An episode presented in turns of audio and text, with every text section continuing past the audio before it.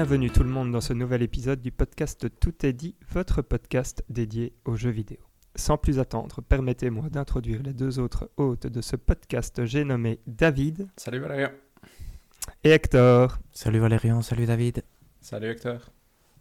Salut vous deux, au programme de cet épisode. On aura un petit quiz pour se mettre en jambe, les jeux du moment, le on s'en fout, on s'en fout pas, l'update de la fantasy critique, un autre dossier euh, pour élever notre savoir sur le métavers et le hashtag en colère. Alors je vous ai pas laissé euh, le choix ici parce que j'avais envie de vous coincer avec un petit quiz pour démarrer euh, Oh l'épisode. et ouais, et alors euh, vous pouvez dire oulala parce que, hum, enfin voilà, je me suis dit, je vais leur faire un quiz encore un peu différent de tout ce que j'ai fait jusqu'à présent. Uncharted. Et donc, euh, ouais, pense toujours à ça, Hector. Donc ici, je vais vous expliquer le principe. Donc, il y a 10 titres de jeux vidéo. Jusqu'à présent, tout va bien. Sauf que je les ai passés sur le site Thesaurus, que vous connaissez peut-être Mhm. si Mhm. vous cherchez de temps en temps des synonymes de certains mots. Et donc, les titres ont été euh, synonymisés, dirais-je. Il faut retrouver le titre original En français ou en anglais? Juste pour. euh, euh, en anglais. Ok. Ok, Oui, La plupart des jeux que nous jouons ont des noms euh, tout à fait, En- mais ça aurait tout pu en être anglais, donc du coup, je les ai passés. synonymisées euh, sur le thé. Hmm. Ah oui, oui. oui, non, non, non, pas à ce point-là quand même. Une étape après l'autre. Je pense que ça va pas être spécialement facile, donc euh, allez. On est prêt pour le premier? Soyons Allez. prêts. Obscurity of the Behemoth. Hmm. Shadow of the Colossus. C'est fort, David. Ça, c'est joli ça. Vamos. Mm, Ouais, ouais, c'était très Ça, bien, c'était très super bien. ouais. Alors, celui-là est bon. Deuxième. The Senior Parchment's Forgetfulness. Je veux le titre entier.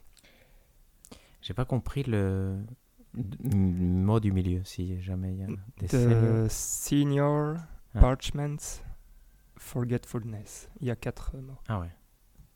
The Elder Scrolls Oblivion. Oh là là, David, il Joli. est fort. Ah, vamos. C'est donc 2-0 Je prends des victoires là où elles viennent. Mm, ouais, ouais. Alors, troisième. Euh, Missile Society.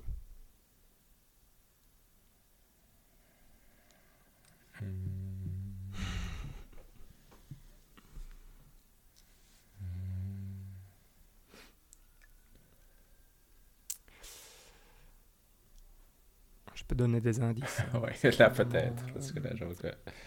Donc c'est c'est un jeu euh, que nous avons tous joué. Ah.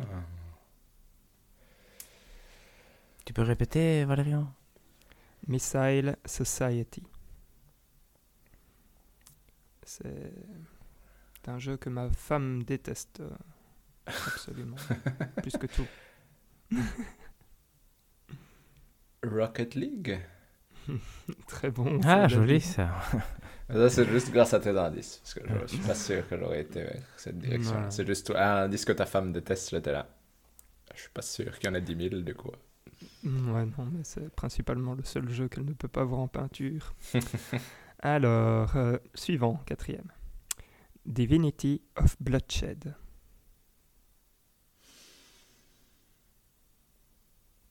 God of War Pff, David, il est. il Ouais, est incroyable. Ouais, mais moi, je suis. c'est- Pour moi, c'est impossible ce jeu, effectivement.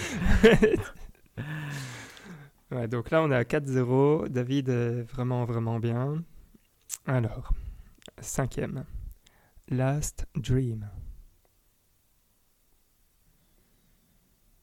Final Fantasy Qu'est-ce qu'il est fort. Ouais, effectivement. Euh, Hector, j'ai enfin, j'ai de la peine pour toi, mais pour être honnête, euh, je pense que j'aurais pas fait mieux. Non, je- Euh, je- honnêtement, je, je, n'ai aucune, je n'ai aucune peine. euh, Ça, c'est pour l'instant. Non, non, euh, parce que c'est c'est vraiment très très fort ce que Mhm. fait David. Ouais, là, c'est impressionnant. Alors, sixième. Slayer's Dogma. Assassin's Creed, non? Oh là là, mais non, Joli, David, ouais, c'est pas ça, c'est possible.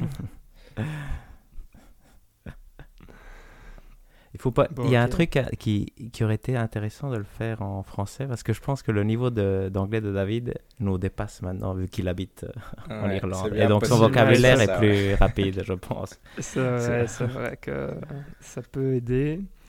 Euh, ok, bon, il en reste 4 du coup, euh, même si David a déjà 6 points. Je pense que j'en trouverai Hector. aucun. hein, ouais, Non mais Hector, il faut essayer de, tu vois, de marquer le but pour... euh, Oh, je vais essayer. J'ai essayé, euh, j'ai essayé zéro, les, les, Ouais. les précédents. Donc ça c'est. Alors c'est parti pour euh, le septième.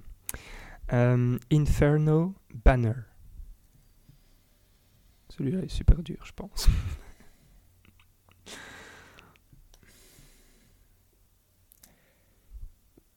Hellblade Non.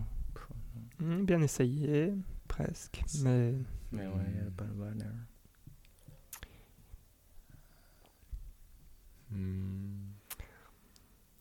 J'ai peur de donner euh, l'indice parce qu'après euh, ça va aider, euh, ça risque d'aider David un peu trop. Tu peux répéter Vous voulez l'indice? Ouais, tu peux. Ah. Hector peut répondre à nouveau pour moi, honnêtement. parce que- Et Inferno Banner est, le- est donc la traduction.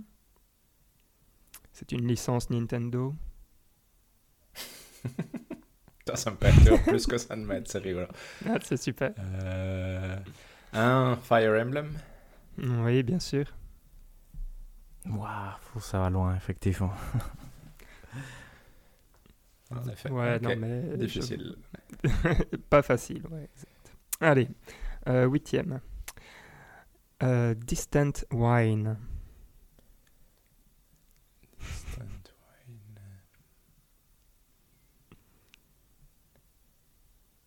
Wine avec un H, Hector, si ça peut t'aider. Far Cry, enfin. ouais. Ouais, bien joué, Ah, Hector. Joli, joli, parce que j'étais en train de réfléchir à Lone Echo ou un truc de genre. Je sais, c'est pas. Enfin, oh la ouais. vache. Et Hector qui sauve euh, l'honneur. C'est Voilà, très bon. C'est déjà ça, c'est déjà ça.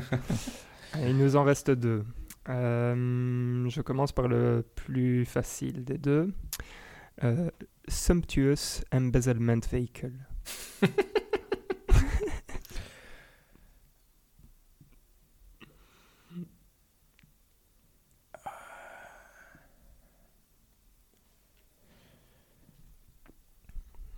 Mhm.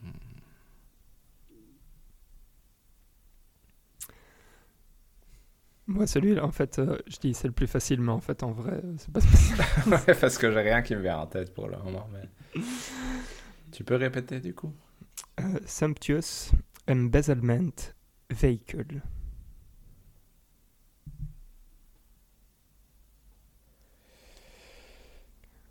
C'est une euh, grande licence qui possède déjà 5 titres dans la série.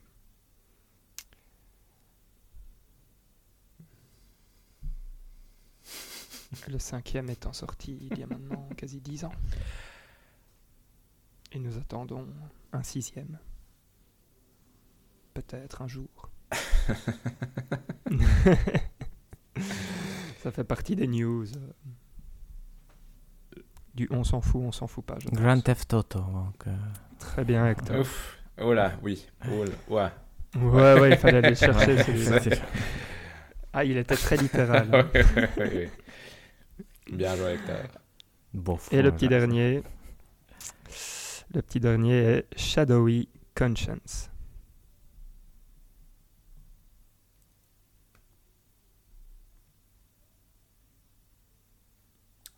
Mon cerveau me dit Dark Souls, mais ça peut, ça doit pas être Oui, c'est ça. C'est ça? C'est ça, c'est ça, ouais. Très bien, David. Euh, Joli, donc, c'est ouais, une victoire bien. euh, Oui, 8 impressionnant. de, de la part de David. Très, très impressionnant. Donc, comme il a gagné, il va pouvoir euh, attaquer avec les jeux du moment, je pense, non? C'est parfait. Bah écoute, au niveau jeu du moment, euh, y a... bah, j'ai joué à Oli Oli pour le moment, mais ça on en parlera dans l'épisode prochain. Mais sinon j'ai continué Gran Turismo, c'est toujours aussi... Vraiment c'est toujours aussi chouette. J'ai fait une course en ligne. Et c'est euh, c'est quand même bien palpitant de jouer en ligne, faut être honnête. Je pense, je sais pas si c'était là avant, mais en tout cas maintenant quand tu joues une course dans le... dans la partie sport, tu peux louer la voiture euh, qu'il faut pour euh, faire la course, c'est-à-dire que tu ne dois pas attendre de la voir. Donc ça, c'était chouette. Et ça a un côté palpitant de du coup faire des time trials pour avoir ton, ta position dans la grille de départ et puis de, de savoir que chaque erreur, je veux dire que la personne qui est devant toi, c'est un, un être humain et que donc il est tout aussi susceptible de rater. C'était franchement c'était rigolo. Mais du coup ça ça m'amuse toujours et je continue euh, à progresser doucement. Et sinon, à, à côté de ça, j'ai lancé, mais ça c'était aujourd'hui, mais j'ai quand même joué euh, une heure et demie, voire presque deux. Au final, c'était Citizen Sleeper qui est sorti euh, mm. tout tout récemment du coup. Et quand j'avoue que je n'avais pas tellement entendu parler de lui. Je pense que je connaissais le titre, mais euh, c'est surtout en voyant qu'il avait des bonnes cotes dans les... chez les journalistes de jeux vidéo que je regarde que je me suis dit que ça avait l'air intéressant. Du coup, j'ai pris euh, un nouveau Game Pass pour le télécharger. Et ça consiste en quoi? C'est un peu un jeu narratif, donc c'est beaucoup de lecture surtout. C'est en anglais, c'est assez bien écrit, honnêtement, c'est agréable à lire, donc ça c'est premier point positif dans le parce que comme c'est narratif c'est mieux si c'est bien écrit et le contexte c'est de la science-fiction c'est on se réveille dans une espèce de station qui a été abandonnée par une corporation mais qui du coup est habitée par des gens qui sont un peu hors système on va dire ça comme ça. Et au fait ce que nous sommes c'est un sleeper c'est-à-dire quelqu'un qui a transféré sa conscience dans le corps d'un robot pour fuir justement ces corporations-là et qui arrivent euh, dans cet anneau-là. Et comment fonctionne le jeu? C'est assez simple en soi, c'est ça fonctionne par cycle qui correspondent un peu à des journées. Et donc en début de cycle, on a 5 dés qui sont lancés et qui ont des valeurs entre 1 et 6. Plus le dé est élevé, plus ça vous garantit euh, un succès quand vous essayerez une action en utilisant ce dé-là. Et au fait, vous allez juste regarder une map où vous allez avoir différents points où vous pouvez euh, interagir.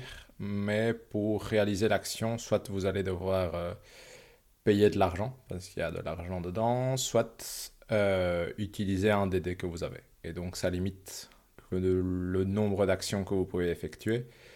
Mais pour entre guillemets, améliorer ou en tout cas rencontrer les différents personnages qui sont dans le, sur la station et leur parler, vous allez devoir réaliser un certain nombre d'actions dans des endroits spécifiques. Et donc c'est un peu...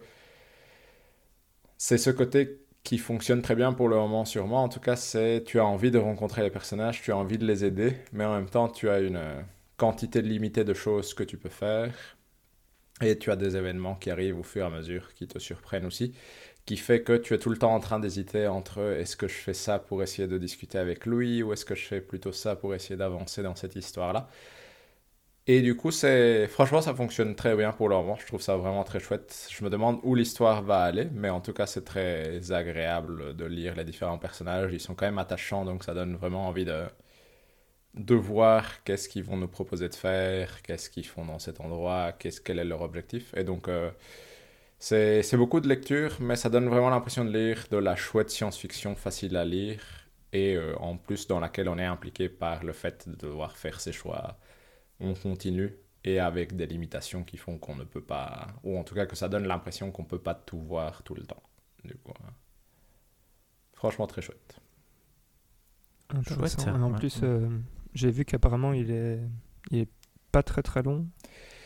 Je crois que c'est aux alentours de 7 heures. ouais, exact. Mais je. Ce qui est une bonne. Euh, voilà, c'est une bonne durée. c'est un bon livre, euh, c'est un bon petit livre euh, agréable à lire. Mais du coup, pour le moment, très chouette. Ça m'a donné envie de jouer encore. si c'est vraiment 7 heures, je pense que c'est facile à finir. Hmm. J'ai une question qui n'a aucun rapport pour toi, David. Donc, Hector, si toi tu as des questions qui ont non, non, sont liées au jeu. Non, tu, Peux, tu peux poser ta question, Valérien. Ok, donc tu as téléchargé, tu as repris le Game Pass, du coup tu as téléchargé euh, Guardians of the Galaxy pour ton... Pas encore, pas encore, parce que je l'ai repris aujourd'hui, justement, ah et ce jeu-ci était, pèse genre 700 mégas ou un truc genre, donc ça a été giga vite, du coup euh, j'ai même pas eu le temps de, de réfléchir. J'ai téléchargé Loot River aussi, parce que ça c'était aussi 2 Oui. gigas et ça, ça j'ai eu le temps de cliquer euh, pendant que, que l'autre se téléchargeait. Mhm. Mais j'ai pas encore lancé euh, dans Guardians of the Galaxy. J'ai plutôt, euh, après les, les différents behemoths qu'on a, qu'on a joué, et euh, j'ai fini d'ailleurs Mhm. de Elden Ring, c'est un update C'est vrai, c'est vrai, c'est assez important quand même. Mais euh, après, je finis ma phrase. Après les behemoths qu'on a, qu'on a joué, j'avais plus envie de petits jeux plutôt courts, pour être honnête. Du coup, Citizen Sleeper tombe, plus, tombe mieux dans cette catégorie-là. Mhm. Pas de NBA Mais si- 2K alors, David. Pas de NBA 2K pour le moment. non, c'est... C'est J'ai j'ai sur pas le Game encore... Pass, non? Ouais. Ouais, je et j'ai pas encore lancé FIFA non plus de... qu'on a reçu avec le PS Plus, je pense. Donc, euh, Mm, C'est vrai. on pourrait essayer, on pourrait se faire des soirées FIFA, mais... Mais qu'est-ce que je voulais dire? Non, j'ai fini Elden Ring, du coup. Ça, c'était... Ça, j'étais fier de moi, pour être honnête. Euh, 46 Quand même. heures pour le finir, ou 47. c'était... euh, C'était tendu. Honnêtement, le boss final, j'ai dû bien le refaire une quinzaine de fois, mais... Ah oui Mais euh, on a réussi, on était... C'était chouette. Franchement, je suis, je suis content de l'avoir fini. Je suis soulagé de l'avoir fini en même temps parce que c'était, c'était un jeu que je voulais finir, mais du coup, euh, c'est, c'est chouette de l'avoir fini parce que c'était quand même, c'est grand, c'est gigantesque. Du coup, je ne savais pas combien de temps ça allait me prendre. Et euh, non, franchement, très très chouette. Je suis très content. J'ai eu genre 52% des trophées et du coup, euh, ça me satisfait entièrement. Je, je le replongerai peut-être dedans s'il y a un DLC à un moment, mais pour l'instant, c'est très bien comme ça. D'autres choses à faire. ouais. Eh ben, félicitations, David. Merci. T'as bien aimé euh, le boss euh, du Crumbling Fa- Faru Mazura Ou je sais plus comment ça s'appelle. Euh, Bah, celui-là, je l'ai tué en un coup. Du En un coup Ouais, veux dire, en, un, en tu une veux dire en, fois. une tentative Ouais, en une Ouais, moi tentative. aussi. Du coup, ça m'a. Il était chouette visuellement, mais ça m'a pas marqué.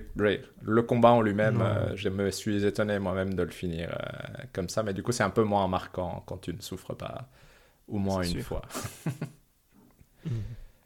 Pas comme avec Malinia. Exactement, Malenia, s'il n'y avait pas eu les amis qui, qui ont fait euh, au moins 60% du travail, je pense que je serais toujours essayé. Mais... Non, je comprends. Ben, magnifique. Next step, c'est pour Hector. Oui, tout à fait, tout à fait. Bien. Euh, si, ça, enfin, si tu as fini, David, moi je peux passer avec euh, Moi, j'ai fini. Ouais. Les miens. Ça va être euh, très rapide. Donc, je vous avais dit la dernière fois que je m'étais remis un peu au jeu de combat. Donc, j'ai pas mal joué à Street Fighter 5. Mhm. Euh, et à un moment, je ne sais pas, enfin, c'est toujours l'appel du, du weeb en moi qui, qui dit ok, euh, enfin, le visuel t'accroche plus, etc. Je me suis dit c'est parti, on retourne sur euh, Guilty Gear Strive. Et en fait, en y retournant, je me suis dit non, mais j'ai plus envie de jouer le même personnage que, que celui que je jouais avant. Et donc, je me suis mis à jouer euh, Giovanna, voilà, qui est euh, le personnage avec son, avec son gros chien, euh, chien loup là. Mhm. Et, euh, et bon, ça a été un peu rude parce que, bien évidemment, je me suis tout de suite mis en, en ligne contre des gens avec un personnage que je connaissais pas. Donc, je fais le yo-yo pour l'instant entre le niveau 6 et le niveau 7. Je pense que pour l'instant, je suis au niveau, au niveau 7 ouais, de la tour. Euh, C'est pas mal déjà, en soi, c'est déjà pas facile à ce Ouais, niveau-là en de fait- souvenir. en, en fait, j'étais au. Quand j'ai repris, j'étais au niveau 8. Je suis vite descendu au 7, puis je suis descendu au 6, et là maintenant je scie entre le 6 et le 7. Mhm. Voilà. Et on va dire que je suis plus stable sur le 7 que sur le 6. Donc euh, c'est rare quand je redescends. euh. Allez, quand je redescends, c'est parce que je suis tombé deux, trois fois contre des types qui sont euh, au niveau 9 de la tour. Parce Mhm. que j'aimerais Exact. aussi que je veux bien me battre contre des types plus forts. Euh, sinon, euh, voilà, globalement, c'est niveau 7. Et euh, bah, là, maintenant, je suis de nouveau super fan. Et, et c'est donc devenu mon jeu de combat allez, principal. Ce que j'ai bien aimé, c'est qu'ils ont ajouté en fait un truc dedans. Donc, vous savez, dans, dans les jeux de, de combat, souvent, il y a des, des sortes de challenges où tu, où tu peux faire des combos de personnages. Mhm. Euh, et dans Guilty Gear Strive, euh, notamment, il n'y en avait pas. Ouais. Donc, euh, au début, il y avait quand même très très peu de modes. Euh, fun fact, le connecting to server, là, c'est beaucoup, beaucoup plus rapide qu'au début. Donc, Ok. ça, c'est- si jamais vous y nouvelle, retournez, euh, ouais, ouais, ça, c'est franchement beaucoup plus agréable. Euh, et donc, euh, ce, ce truc-là de combo, ça a été rajouté, et ça a été rajouté d'une façon euh, que je trouve euh, vachement, vachement bien foutue. En fait, ce sont les gens qui créent des combos et qui les soumettent. Et alors, euh, du coup, quand tu, quand tu fais une recherche pour un combo, tu peux rechercher euh, un combo pour tel personnage. euh, tu peux spécifier exactement quel type de combo tu veux. Est-ce que tu veux allez, quelque chose pour, euh, pour faire euh, un peu de mix-up pour essayer de, de rentrer euh, Ok. allez, de, de rentrer un coup, si tu veux plutôt euh, un, ce qu'ils appellent des, des bread and butter euh, combo, euh, des trucs pour, euh, allez, pour débutants, pour euh, intermédiaires, euh, avancés, experts, des trucs comme ça. Et donc tu as plein de petits paramètres sur lesquels tu peux chercher. Et si tu cherches, après, bah, tu as une liste de trucs et tu peux euh, en sélectionner un. Et alors du coup, il te le donne. Et alors tu peux facilement, donc soit le, le faire, et donc il faut le réussir cinq fois, un peu comme les tutos Mhm. qui, a, Ouais. euh, allez, qui te demandent par exemple de faire une garde et il faut le faire cinq fois de suite euh, pour dire que tu as réussi. Donc euh, c'est le même principe. Sauf que c'est facile de passer en mode libre aussi pour le tester, genre en entraînement libre. Et du coup, si tu aimes bien le combo, tu peux l'enregistrer euh, dans une liste euh, qui fait qu'il est accessible plus rapidement quand tu lances le jeu, etc. Et donc, je trouve que c'est un système qui, qui est vachement, vachement bien foutu. Parce que, bah, c'est, en gros, pour eux, c'est. Enfin, ils laissent euh, la partie du travail construction aux joueurs, quoi. Mhm. Et donc, donc, il y a une banque de données assez folle. euh, qui est mise à jour euh, plus ou moins tous les jours. Donc, euh, donc voilà. Et donc je me suis aussi un peu amusé avec ça. Et, et donc ouais, je suis bien replongé dedans. Quoi. Donc, euh, très très bon jeu qui, qui s'est encore amélioré, quoi, je dirais. Mais c'est chouette ça. Ça donne Super envie. chouette. Ça Mhm. donne envie de s'y replonger en tout cas. Ouais, David, il faut que je, faut que je me batte en plus contre du. mince, comment il s'appelle déjà le, Leo singe, euh, Whitefang. Leo, voilà.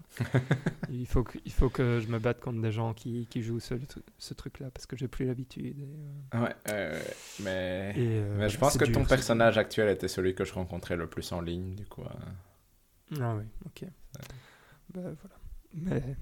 Et donc voilà, ça, ça finit euh, la, petite, euh, la petite update de mon côté. Ghostwire avance, pas encore fini. Euh, je pense que je pourrais le finir d'ici deux semaines si, si tout va bien. Mhm.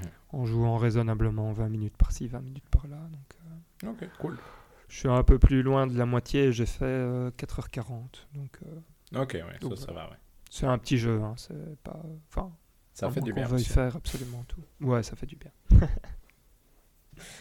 Et donc voilà, Hector, euh, si tu veux, on peut passer aux news. Parfait, on bah... s'en fout. Oh, pardon. Valérian. Génial. Bah, je reprends la main, effectivement, avec le on s'en fout, on s'en fout pas. Euh, je vais vous proposer, je vais vous proposer pardon, trois gros points euh, aujourd'hui, dont on pourra soit s'en foutre, soit ne pas s'en foutre. Et après, il y aura des brèves et les fantasy critic news, comme d'habitude.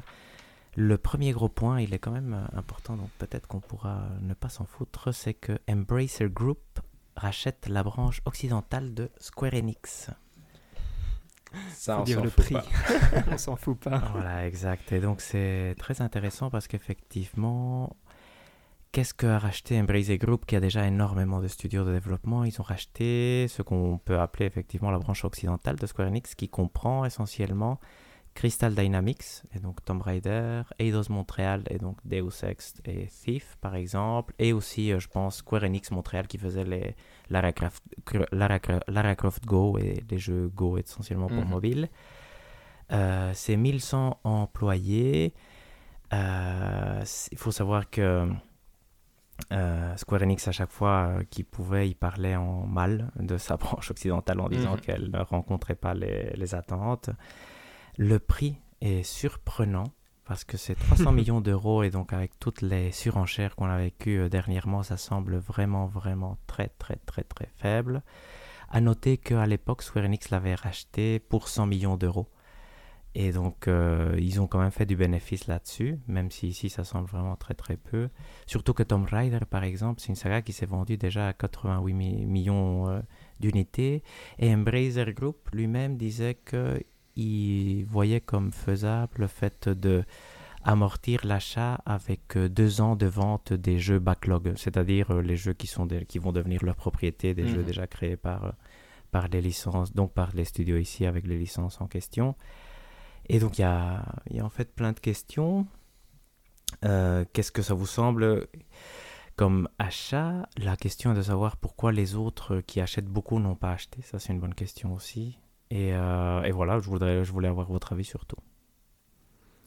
Alors, moi, ça va pas être un avis, mais juste pour préciser, euh, Crystal, euh, Crystal Dynamics, c'est aussi eux qui ont fait euh, Marvel's Avengers. Tout à fait, le- tout à fait, le tout à fait. dernier bébé. Exact. Non, exact, mais c'est ça. Et, et Eidos Montréal, c'est quand même aussi Deus Ex, quand même, qui est oui, pas rien, je trouve. En fait, c'est plutôt Eidos Montréal qui, je pense, est le... Enfin, je sais pas, j'oserais pas dire ça, mais le bon élève du tas. Ou du moins le meilleur élève du tas, si vous acceptez euh, que je... Difficile dise à ça. dire.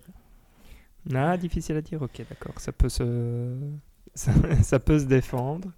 Mais euh, ouais, non, mais en fait, c'est juste le prix qui est, euh, qui, qui est assez dingue, je trouve. Euh, c'est... je- moi, j'arrive pas à comprendre, en fait, euh, très bien le, le prix, se dire, ok, ça vaut ça, en fait, par rapport à tout, à tout ce qui se passe ailleurs, comme avec. Euh, Ouais. Après, j'ai l'impression Oui. que c'est vraiment. Moi, mon impression, c'est que ce qui doit jouer, c'est que bah, ici, tu achètes la meilleure licence que tu as, c'est Lara Croft, et tu dois quand même faire des gros efforts pour relancer ça. Alors que, par exemple, quand tu achètes Bethesda, bah, tu achètes euh, des séries qui se vendent, euh, où chaque épisode se vend à 15 millions d'exemplaires. Quand tu achètes Activision, tu achètes Call of Duty, etc. Ici, j'ai l'impression que bah, tu achètes des studios qui font des bons jeux, mais qui ne se vendent pas assez, visiblement, parce qu'en soi, comme disait Hector, Square Enix a continuellement dit euh, que même euh, Guardians of the Galaxy ne se vendait pas assez, que les différents Tomb Raider ne se vendaient pas assez. Du coup, c'est ça, ma... ça la... je veux dire, J'ai du mal à comprendre que personne d'autre ait sauté le pas vu le prix en effet, mais après, je pense qu'à mon avis, ce qui joue beaucoup, c'est juste qu'il n'y a pas une... T'as pas un dans le tas, un truc qui te ramène euh, 100 millions d'euros par an, comme tu peux les avoir euh, de l'autre côté, on va dire, ou même avec Destiny, où Destiny à lui tout seul est probablement rapporte plus d'argent que tous les jeux ici de, de, de toutes ces branches rachetées par exemple. Du coup, euh, je trouve aussi que les prix sont difficiles à situer les uns envers les autres, mais à mon avis ici c'est plus parce qu'il n'y a vraiment pas une, une, une vache à lait, on va dire, qui ramènera vraiment de l'argent significatif. Peut-être qu'ils espèrent que ça arrivera, mais euh, comme c'est des studios qui existent depuis un certain temps et qui arrivent jamais à faire un jeu qui dépasse, on va dire, le, le côté triple A sympathique et bon, mais pas non plus extraordinaire. Je me demande s'ils vont euh, réussir à franchir le pas ou pas, ou si Embracer est content d'avoir ça dans sa, dans sa, sa scarcelle et puis euh, ça lui suffit. Mais en fait, c'est- euh, oui. Hector a probablement raison euh, quand tu disais, euh, allez, ça, se- ça se discute qui est le meilleur élève, parce que limite, ça serait peut-être encore Square Enix Mon- Montréal qui fait euh, les jeux sur, euh, sur mobile, en fait. J'avais oublié ça. Et en fait, Crystal C'est eux qui avaient fait le Hitman ouais, Go. qui était et- très bon aussi. ouais, hein, ça.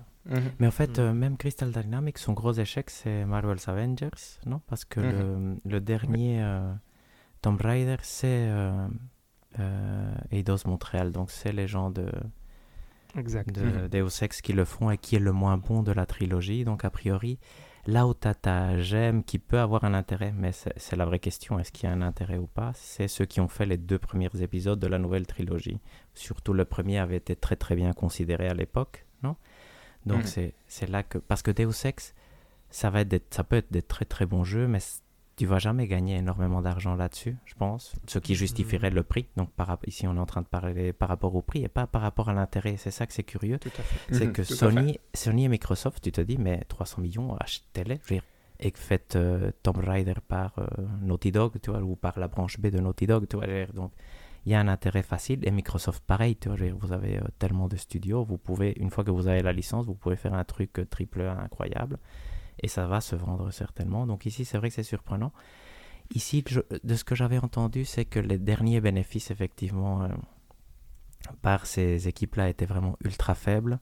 Et c'est vrai que c'est quand même 1100 employés, c'est vrai que ça coûte énormément d'argent ils ont quand même, euh, Square Enix, même s'ils ont toujours allé dessus, ils ont quand même donné Avengers et Guardians of the Galaxy. Et donc, c'était, euh, si avec ça, vous n'arrivez pas à faire un truc qui se vend bien, c'est vrai que Square Enix, c'est légitime qu'ils disent euh, non, on ne sait pas quoi faire de plus. Toi, je veux dire, et donc, c'est vrai que ce qui est triste, c'est qu'aussi, ils ont mentionné les NFT comme raison de, vente. C'est pour avoir de l'argent pour investir là-dessus. Donc, j'espère que ça, c'est juste pour plaire aux investisseurs et pas vrai. On, pas on reviendra un peu sur les NFT euh, dans le dossier. Oui, tout à fait. Ça, ça va être intéressant, effectivement.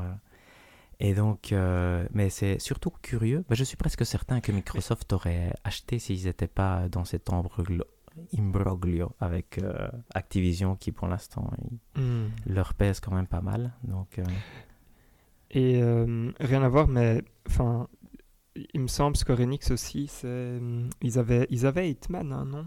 Oui, ils l'avaient laissé partir. ils l'avaient laissé partir hmm. aussi. Hein, donc, et là, ça a très bien marché. Ouais.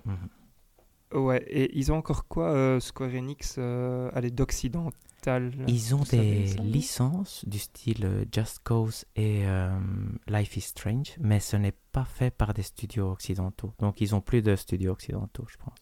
Ouais, d'accord. Donc ils se centrent sur le Japon. Donc ils ont des licences, donc ils peuvent dire par exemple Outrider ça a été fait par une équipe polonaise, je pense, mais Blue Storm, mais ça n'appartient pas à Square Enix. Les développeurs ne, ne, travaillent pas pour Square Enix, mais la licence oui. Ce qui est une des hypothèses, mais ça c'est à prendre avec des pincettes, c'est que ça fait que Square Enix devient moins cher aussi maintenant et donc peut-être plus intéressant pour un, pour un rachat. Et on y a eu de nouveau beaucoup de rumeurs comme quoi ça pourrait être Sony qui rachète, rachèterait Square Enix, à voir. Mais donc euh, ça on n'en sait pas plus. Est-ce que vous avez d'autres points à rajouter sur la question? Non, pas pour moi. Non, pas spécialement. Comme c'est rigolo parce qu'en soi, c'est des studios moyens, on va dire ça comme ça. Donc, euh, je, n'attends pas spécialement leur prochain jeu, mais je serais curieux de voir les trailers quand ils arriveront. Ça, c'est vrai que c'est une bonne question par rapport à l'avenir. Pour ces deux studios-là, c'est un peu leur dernière chance d'avoir une bonne réputation, non? Tu vois, une fois que tu deviens sous Embracer, qui est un peu le, la deuxième division non des, des mhm. éditeurs si tu n'arrives pas à sortir un gros truc, tu risques vraiment de tomber euh, dans l'oubli euh, complet. Donc, euh, à voir effectivement ce que ça donnera. Sinon, point curieux, je me suis permis d'écouter mes prédictions de, l'année passée parce que je savais que j'avais prédit quelque chose comme ça, mais c'était que Microsoft rachetait Warner et la branche occidentale de, de Square Enix. Et vous savez le prix que j'avais donné pour la branche occidentale de Square Enix non. 300, ce serait trop beau, mais 250 millions. Donc je me suis dit, ah, quand même, c'est bien. Pas mal. Il y a des bons, il y a des bons, effectivement. Donc c'est ça, Square Enix a entendu euh, le prix que moi j'avais donné, ils ont vu qu'on payait plus et ils ont dit, bah, on vend quand même. Donc, voilà. Rien à voir, bien évidemment, mais c'était rigolo. Euh, point 2, euh, Ubisoft. Donc il y a des fortes rumeurs de rachat et des nouvelles sur Skull and Bones et Prince of Persia. Ouais, enfin, ok. Euh, moi, j'aurais envie de, laisser, enfin, de dire on s'en fout. Je pense ouais, moi, j'ai envie de dire qu'on s'en fout, ouais, exact. On est tout à fait légitime. Troisième point, il y a, là, c'est Activision. Donc, il y, a, une mise au point sur la situation et il y a des annonces de jeux aussi. Donc, euh... non, on s'en fout, fout, pas. On s'en fout pas, ok. Mais en fait, ici, j'ai divisé quand, quand j'écrivais euh, mon texte, entre guillemets, pour savoir de quoi parler. Je l'avais divisé en trois parties. C'était compliqué. La vraie question, en fait, c'est Maintenant, je ne sais pas si vous êtes d'accord avec moi, mais il semblerait aujourd'hui que on n'est plus du tout certain que le rachat de, micro, de Activision par Microsoft va être fait. Non? Donc, euh, il y a des doutes. Pourquoi? Parce qu'il y a plusieurs situations problématiques qui sont en train d'apparaître. Ici, la dernière, ici, c'est la raison pour laquelle c'est apparu dans les news, mais je pense qu'il y a un fonds de pension new-yorkais qui demande, euh, mmh. qui est qui demande d'investiguer la situation parce que justement Bobby Kotick pourrait partir avec ce rachat en ne- n'affrontant pas tous les, tous les mauvais trucs qu'il aurait fait pendant sa gestion. Et d'autres, donc ça c'est un des trucs. Il y a aussi apparemment le, le board aurait recommandé aux actionnaires de ne pas de voter contre une mesure qui permettrait d'avoir plus de transparence concernant euh, tout ce qui est harcèlement dans le- dans l'entreprise. donc ça c'est un peu bizarre aussi. Et il y a le point, euh, disons, économique, purement numérique. Quand l'achat va être fait, vous allez recevoir 95 euros par action si vous avez une action, 95 dollars, je pense. Aujourd'hui, elle coûte 77 dollars. Et donc, euh, si, si vous êtes 100% sûr que l'achat est fait, pour chaque 77 dollars que vous achetez, vous vous faites 18 dollars gratuitement. Et donc, pour l'instant, ça indique que la bourse ne croit pas, n'est pas 100% certain que l'achat sera fait. Et donc, euh, bah, c'est à voir effectivement ce que ça va donner. Et sinon, au niveau jeu, ils continuent à annoncer des trucs. Là, on a Modern Warfare 2, Warcraft sur mobile. Et il y a aussi Diablo Immortal qui est soit sorti, soit en bêta. Ou, je n'ai pas suivi de près ça, mais je, sais qu'il y a ça. Mais donc, je voulais avoir surtout votre avis sur euh, la situation en fait d'Activision et le lien inévitable qu'on a maintenant avec Microsoft. Mais moi, mon impression, c'est que l'organisme de régulation américain a l'air d'être plus. euh, Si j'ai bien suivi les news euh, en regardant par-ci par-là, a l'air de faire plus attention à toutes ces histoires de rachat que par le passé. Et qu'ils auraient, ils auraient posé des questions aussi à Sony concernant leur potentiel rachat de Bungie pour euh, avoir des assurances. Donc, euh, donc c'est. j'ai- Mais c'est ça le problème, c'est que ces rachats plus le, le, le- la plainte du fonds de- d'action euh, ou de pension new-yorkais est pas du tout étonnant parce que ça s'appuie ça directement. Donc, euh, dire que le board d'Activision essayait de juste se débarrasser de- d'une situation délicate en le revendant à quelqu'un d'autre pour qu'on oublie euh, ou on prétende qu'on peut oublier euh, ce qui s'est passé. Donc en soi, ça m'étonne pas et je suis d'accord avec toi que ça pose question de de est-ce que de tels rachats peuvent se passer aussi facilement et ça, ça rend le monde un peu plus sensé si c'est pas des choses qui peuvent arriver comme ça de venir claquer euh, 70 milliards d'euros et être en mode euh, super, euh, personne va rien dire, personne peut rien dire et j'ai juste dépensé mon argent.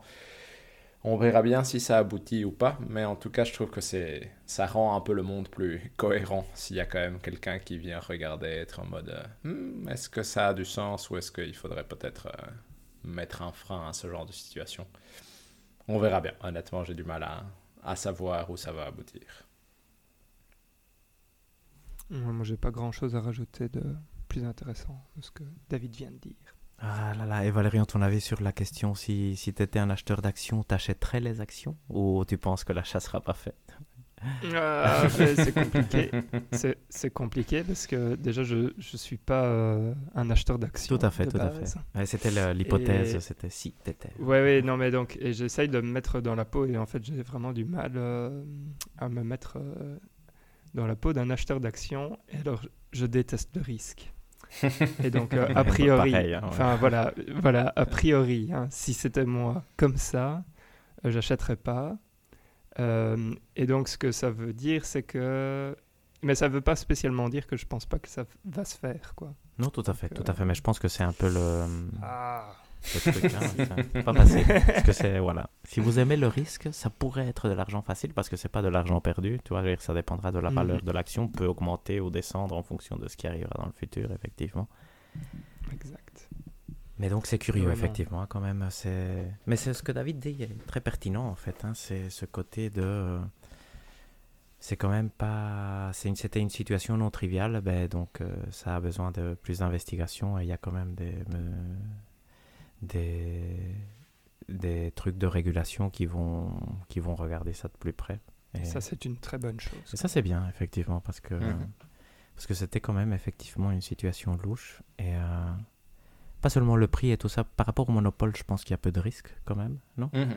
Mais c'est Ouais, surtout le blanchissement. Ouais, oui, c'est vrai, bien sûr. hein, ça, En fait, c'est surtout ça. C'est le pas vers le monopole qui faisait peur quand même. aussi, Enfin, aussi. Ouais, voilà. fait toujours Mhm, peur. Tout à fait. Et qui fait ça, effectivement, c'est une vraie question. Mais ici, il y avait aussi la question de bah, alors Bobby Kotick euh, plus riche, qui était, elle, euh, légalement, euh, au moins. euh, Oui. pas, pas, très, pas très net en tout cas. Et donc, euh, au moins ça, ce sera investigué. Après, bon, à voir qu'est-ce qui se passe. Qu'est-ce que va racheter euh, Microsoft si jamais on lui refuse cet achat-là? Tout le reste. Ubisoft. voilà. Peut-être. Mais- apparemment, Ubisoft, justement, ils sont en train de lutter euh, pour ne pas se faire acheter. Ça, c'est les dernières nouvelles. Non? Donc, euh, à voir. Euh, voilà, maintenant, on peut passer. Vous avez quelque chose à rajouter euh, sur la question? Euh, non, pas spécialement. Non, je pense qu'il n'y a pas grand-chose non plus à, à- à dire de plus. Il y Euh, avait le, le jeu mobile euh, de Ah Blizzard. oui, c'est vrai, bah ça c'est vrai qu'on en avait Enfin, parlé. sais ça pas vous si- intéresse Warcraft, je l'ai je l'ai mentionné, mais euh, voilà, il y a Warcraft Arclight Rumble. Est-ce que ça vous tente? Un peu par curiosité, voir ce que vrai c'est. Quand même, ouais. Quand même, quand même, quand même. Parce que Hearthstone était très chouette, du coup. euh, Exact. Ok. Mais c'est euh, Maybe. c'est quand même une autre compagnie maintenant, non Mais on bon, est d'accord. c'est- Oui, bon. C'est pour ça que c'est par curiosité de regarder, mais je pense que vu, vu la compagnie, je n'y jouerai de toute façon pas, mais un peu curieux de regarder ce que Ah, c'est a déjà, c'est déjà pas mal. effectivement. Exact. Et Diablo, Diablo Immortal, vous allez tester hein? Non. Ça sort sur PC aussi, du coup, ça a déjà exact. plus de chances de- d'être testable correctement, on va dire. Good. Donc on passe aux brèves. Yes. Perfecto. Et donc, euh, le premier point des brèves, c'est que Xbox et Bethesda euh, ont prévu leur showcase pour le 12 juin.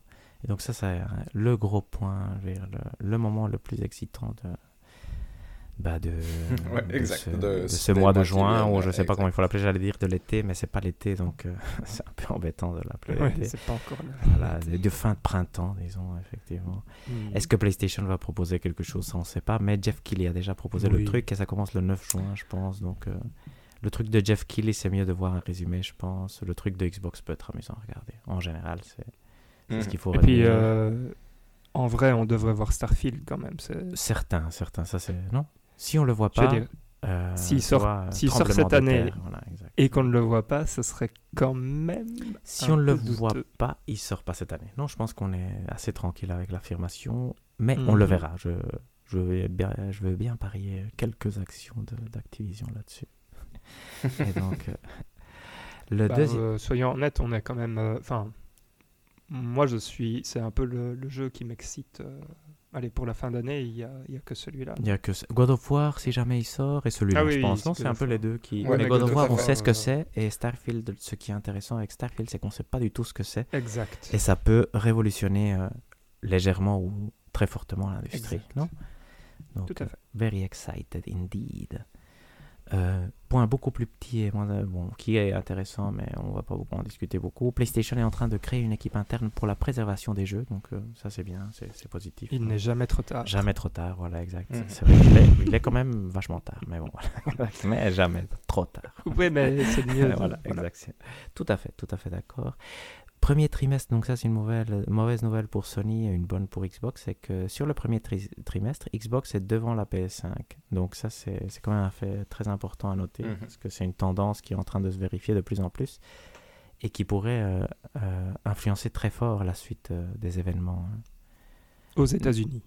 Oui, tout à- mais, euh, je, je pense qu'on est Je suis aussi. hein. chiant. Je- mais je euh, pense oui, que UK c'est- aussi, je pense. UK, Oui, UK aussi, aussi. et je pense que Europe aussi c'était le cas en mars. ouais. donc, euh, c'est je, je suis, je suis euh, toujours chiant avec ça. C'est parce que. euh, Non, mais c'est très, c'est très important. Parce que- c'est- c'est- Parce qu'à mon avis, au Japon, probablement pas. Au Japon, non, Mais, certainement euh, pas. ouais, ça c'est vrai. Ce que, ce que je voulais dire, c'est, enfin, je sais pas si, enfin, quoi qu'il arrive, euh, quand on va dans des magasins, etc., de toute façon, il n'y a pas de PS5 et il n'y a pas de, de Xbox, donc en fait, les deux se vendent euh, entre entre guillemets euh, max capacité. C'est juste qu'à mon avis, euh, Xbox en sort plus régulièrement pour l'instant euh, de ses usines que PlayStation. quoi. Ça, certainement, certainement. Donc, mais ce qui Je est intéressant ici, c'est plus le- que les chiffres, c'est que c'est en train de se prolonger dans le temps. Et indépendamment de, vu que c'est plus ou moins un phénomène global, même si effectivement au Japon c'est pas le cas, l'intérêt du point ici n'est pas tellement de spécifier euh, quel endroit ou quel truc, c'est que PlayStation, Mhm. pour sa stratégie, a vraiment besoin d'être leader et est en train de se voir très, fort, très fortement affecté par, effectivement, comme tu le dis, la pénurie ici.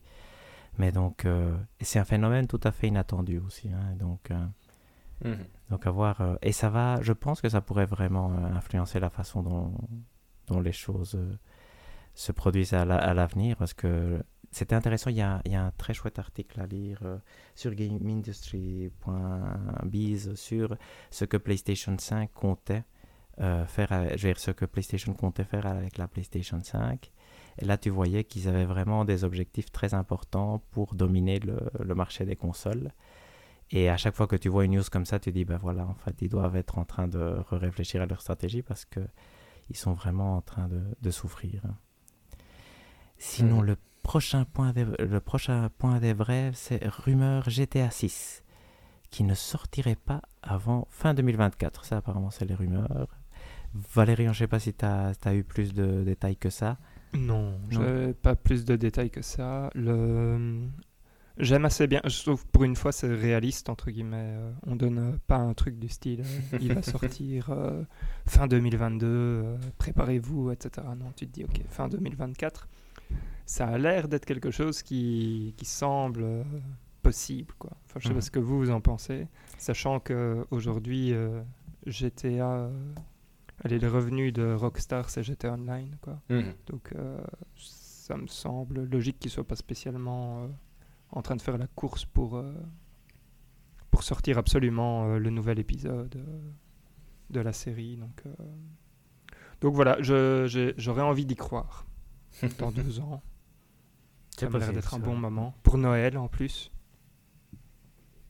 Ce serait bien. Ce serait un Et bon par, Noël, contre, par contre, l'article disait ne sortirait pas avant fin 2024. C'est- j'ai- Mais elle ne disait pas il va sortir fin 2024. Donc, Exactement, exactement, donc, je sais. euh, C'est à quoi je pensais aussi. mais- bon, espérons effectivement. Soyons le- optimistes. Le, plus optimiste qu'on peut être, effectivement, c'est fin 2024. Et après, bon, c'était des rumeurs. On n'a aucune idée de comment évolue la chose. On a peu de nouvelles. Et les gens importants qui créaient GTA et Red Dead sont quand même partis. Donc, euh, donc ce ne sera pas Mhm. du tout le, le même type de jeu, je pense. Donc, à voir, effectivement. Il y avait aussi une petite news concernant Netflix qui aurait licencié toute son équipe de rédacteurs qui faisaient euh, les nouvelles sur leur site euh, Tudum, je pense qu'il s'appelait le, le site. Donc, euh, si c'est juste un petit point pour dire que le marché des souscriptions est en train de souffrir pour, pour la première fois depuis qu'il a été. Il est Mhm. devenu dominant, dominant en tout cas. Et par contre, ici, j'ai pas beaucoup d'infos, mais apparemment Spotify va se lancer dans le jeu vidéo. Il y a quelque chose qui s'appelle Spotify Island, mais je sais pas si vous avez plus C'est de. sur Ah, j'ai Roblox. pas entendu ça. C'est sur Roblox? Oui. Ok. Ah merde, ça c'est Et mauvais signe. donc, même, hein. euh, oui, je sais pas, je connais pas. En fait, là, je vais être honnête, j'ai mal fait mon, mon travail euh, qui va venir euh, un peu après. Mhm.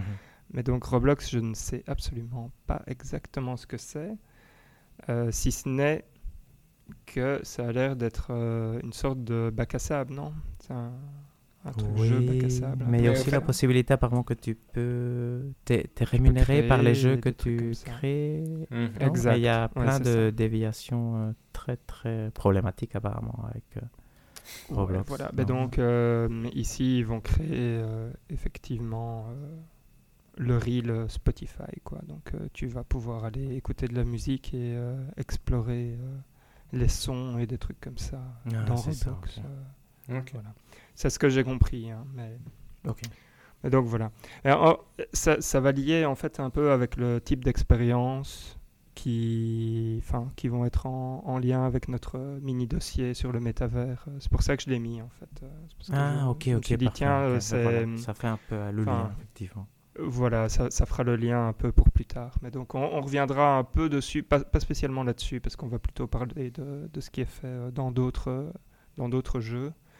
Euh, mais, mais comme je l'ai vu aujourd'hui, je me suis dit, ah tiens, ça c'est le genre de, de trucs qui, qui font que... Enfin voilà, qui peuvent être intéressants de discuter pour après. Tout à fait. Et donc euh, dernière news, c'était que personne ne joue euh, à Babylon Fall. euh, Ça c'est une news quand même ultra important. Mais ça, effectivement, je ne avait- sais pas s'il faut remuer le couteau dans la plaie. Mais voilà. Mais, mais il faut le dire euh, noir sur blanc, Hector. Dis la, la news exactement ce que ça disait. Ouf, non, non ça, j'ai pas le titre ici, tu peux la dire si tu veux. Ah d'accord, ben, je peux le dire. En gros, euh, sur Steam, euh, la semaine passée, euh, le nombre de joueurs est tombé à... Ah ouais, exact. Donc, euh, Ça, c'est mais c'est moins que je ne pensais, en effet. C'est beaucoup moins que ce qu'on ne pense, ouais. C'est fou quand même. C'est quand Mais même. c'est triste, ça, mais vraiment triste. Mais bon, c'est vrai que je sais pas par exemple euh, ce qui est le truc normal sur un jeu moyen quelconque. mais Surtout un jeu qui a 40 sur Metacritic, je sais pas si on pouvait attendre beaucoup plus. Peut-être hein, c'est beaucoup en euh, fait. Peut-être que c'est un Ça, record pour ce type de être jeu. un, un st- un studio, euh, enfin un studio entre guillemets, euh, de, la- de licence Square Enix. euh. Bref, est-ce que le problème ce sont les studios ou est-ce que c'est Square Enix le problème? Ça, C'était la bonne Ça, c'est une bonne question à se être poser, hein, ouais, tout à fait. avant. Ouais, tout à fait. Mais ça, c'est une bonne question à se poser. Effectivement, euh, pour l'instant, FF16 est très importante, surtout qu'on croit que. Ouais, s'appelle ça- euh, Forspoken, qui devrait sortir cette année. Euh, Lui, on ne l'a pas encore drafté, ce qui montre qu'on Mhm. n'a pas euh, fort confiance en lui. Ce qui me Et- permet de passer. Oh, vas-y, David. Ouais, non, et j'allais dire, pour moi, c'est l'impression avec FF16, c'est ça vous donne pas cette sensation que Square Enix croit avoir peut-être trouvé son génie pour les quelques années qui viennent à Je nouveau, pense aussi, entre guillemets, ouais. pour sauver sa Ils sont licence très tranquilles, hein, principale. je crois, ouais. ouais. Il semble effectivement euh, fort compter là-dessus. Et avec FF14, Mais- ils ont quand même, euh, ils sont vraiment très tranquilles et ils sont Mhm. contents, je pense. Mais vas-y Valérian, tu allais dire quelque chose Euh, non, mais j'allais dire, ils ont aussi. euh, comment euh, Mince, j'ai plus son nom. Nomura. C'est Tetsuya Nomura Ouais, Tetsuya, Nomura, ouais. Nomura qui, bon, même si nous, on n'est pas. Enfin, voilà, il faut aimer le style, c'est quand même un peu monsieur, je touche à, à, tout, euh, à toutes les grosses licences, quoi. Donc, euh, Kingdom Hearts et Final Fantasy passent par lui. Ici, c'est ça qui est très très intéressant sur le Final Fantasy XVI, c'est que je. Est-ce qu'il est impliqué en fait? Je pense pas. mais- Non. C'est pas en tout cas la façon ça qui est- non Ouais. Exact, et donc c'est ça qui est, euh, qui est extrêmement intéressant, c'est de voir ce qui va se passer du fait qu'il n'est absolument pas... euh, Tout à euh, fait. mais, impliqué. mais je dirais la différence par rapport bien. au Square Enix d'avant, c'est que ici FF16 donne l'impression d'avoir un développement normal, qui Oui, avance comme il faut et qui est géré entre guillemets de façon plus ou moins correcte. Les autres jeux Square Enix, même tous les jeux Nomura, c'est souvent t'as des doutes sur le fait qu'ils ont été annulés cinq fois par an et puis euh, cinq ans après ils décident de réapparaître parce que c'est c'est bien. Même si Mais- Mais par exemple, Stranger of Paradise, je veux dire, Nomura est dedans, hein, Mhm. et je pense pas qu'il ait eu un développement euh, bizarre, quoi. non tout à fait, mais C'est vais- juste pour donner un énorme succès plus. euh, Voilà, mais, c'est bon, ça. Peut-être qu'il aurait dû que avoir- la- un peu plus bizarre. C'était juste pour donner un mini contre-exemple. Non, non, tout à fait, mais je comprends ce que tu veux dire. Mais pour des jeux d'envergure euh, tels, je- ça fait depuis Oui, euh, bien c'est sûr. FF13 que Square Enix souffre quand même à sortir Mhm. des ce grands qui- jeux calmement. Ce qui est intéressant ici, en fait, c'est que, en fait, on enlève FF16 et FF14, et Square Enix est vraiment en crise. Et en fait, ces deux trucs-là, tu as vraiment l'impression qu'ils donnent euh, vraiment un statut très très important. Parce que autant Nomura, c'est c'est bien, mais c'est pas non plus. Je veux dire, on, on souffrait quand même avec les derniers FF et tout ça. Je veux dire, euh, FF7 Remake, c'est le, il était, lui était excellent, donc euh, là, il n'y a vraiment aucun doute. Mais c'est très difficile de dire j'attends le prochain jeu Nomura avec une incroyable impatience, même si ça a ses fans. Mais Kingdom Hearts 3, ça ne va pas survivre quelque chose comme euh, Square Enix, non? Donc, euh, après, il y a toute la partie Dragon Quest, vous me direz aussi qu'on est en train d'oublier ici dans le débat, mais euh, Exactement. donc qui est fondamental aussi. hein. je Mais je pense que FF14 est quand même quelque chose qui a changé la donne, non? Je, je suis curieux de Mhm. voir FF16 en fait, parce que c'est là, là le, c'est FF14 et FF16 sont quand même liés, non? Je veux dire, pas l'histoire Mhm. rien, mais c'est le même type qui est, qui est en train de diriger les deux, non? C'est pas ça? Oui, tout à fait. Oui, oui. Ouais. Et puis surtout, euh, si je dis pas de bêtises, euh, c'est pas Nojima qui, qui va écrire. Euh, Nojima, c'est la personne qui, qui a écrit euh, Final Fantasy VII, euh, le, le remake. Enfin bref, c'est, je veux dire, c'est l'écrivain de, de Nomura. Et donc, je pense que ça va faire du bien.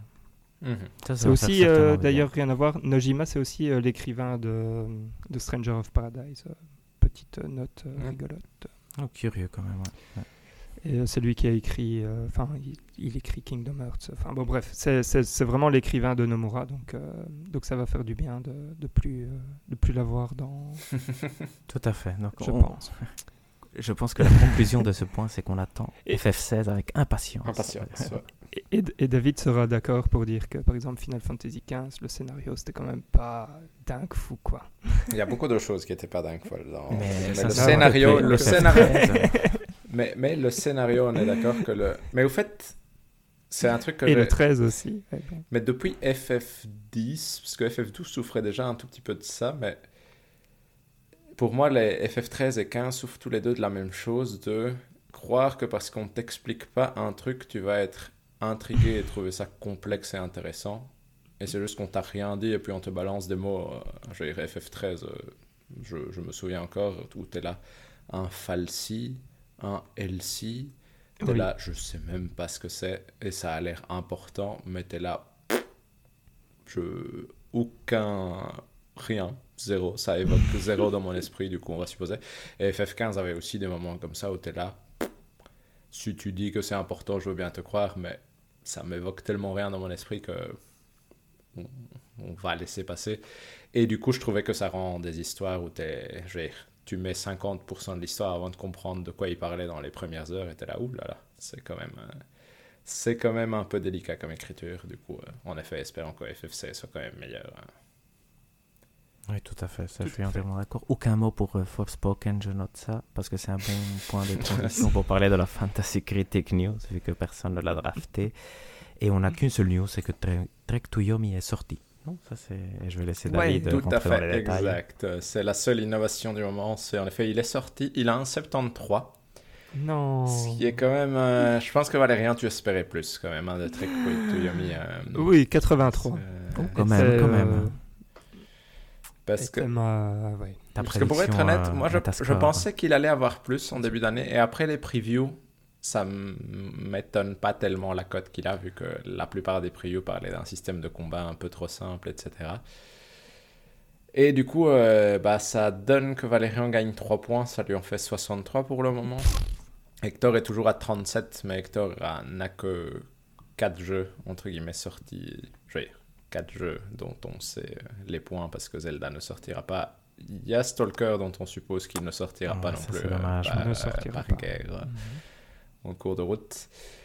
Et du coup, moi je perds 3 points vu que Trek to Yomi était mon counterpick et ça m'en fait 105 au total. Mais sachant que moi j'ai plus ou moins tous les jeux qui devaient sortir qui sont sortis et le reste c'est quand même des points d'interrogation sur leur date de sortie. euh.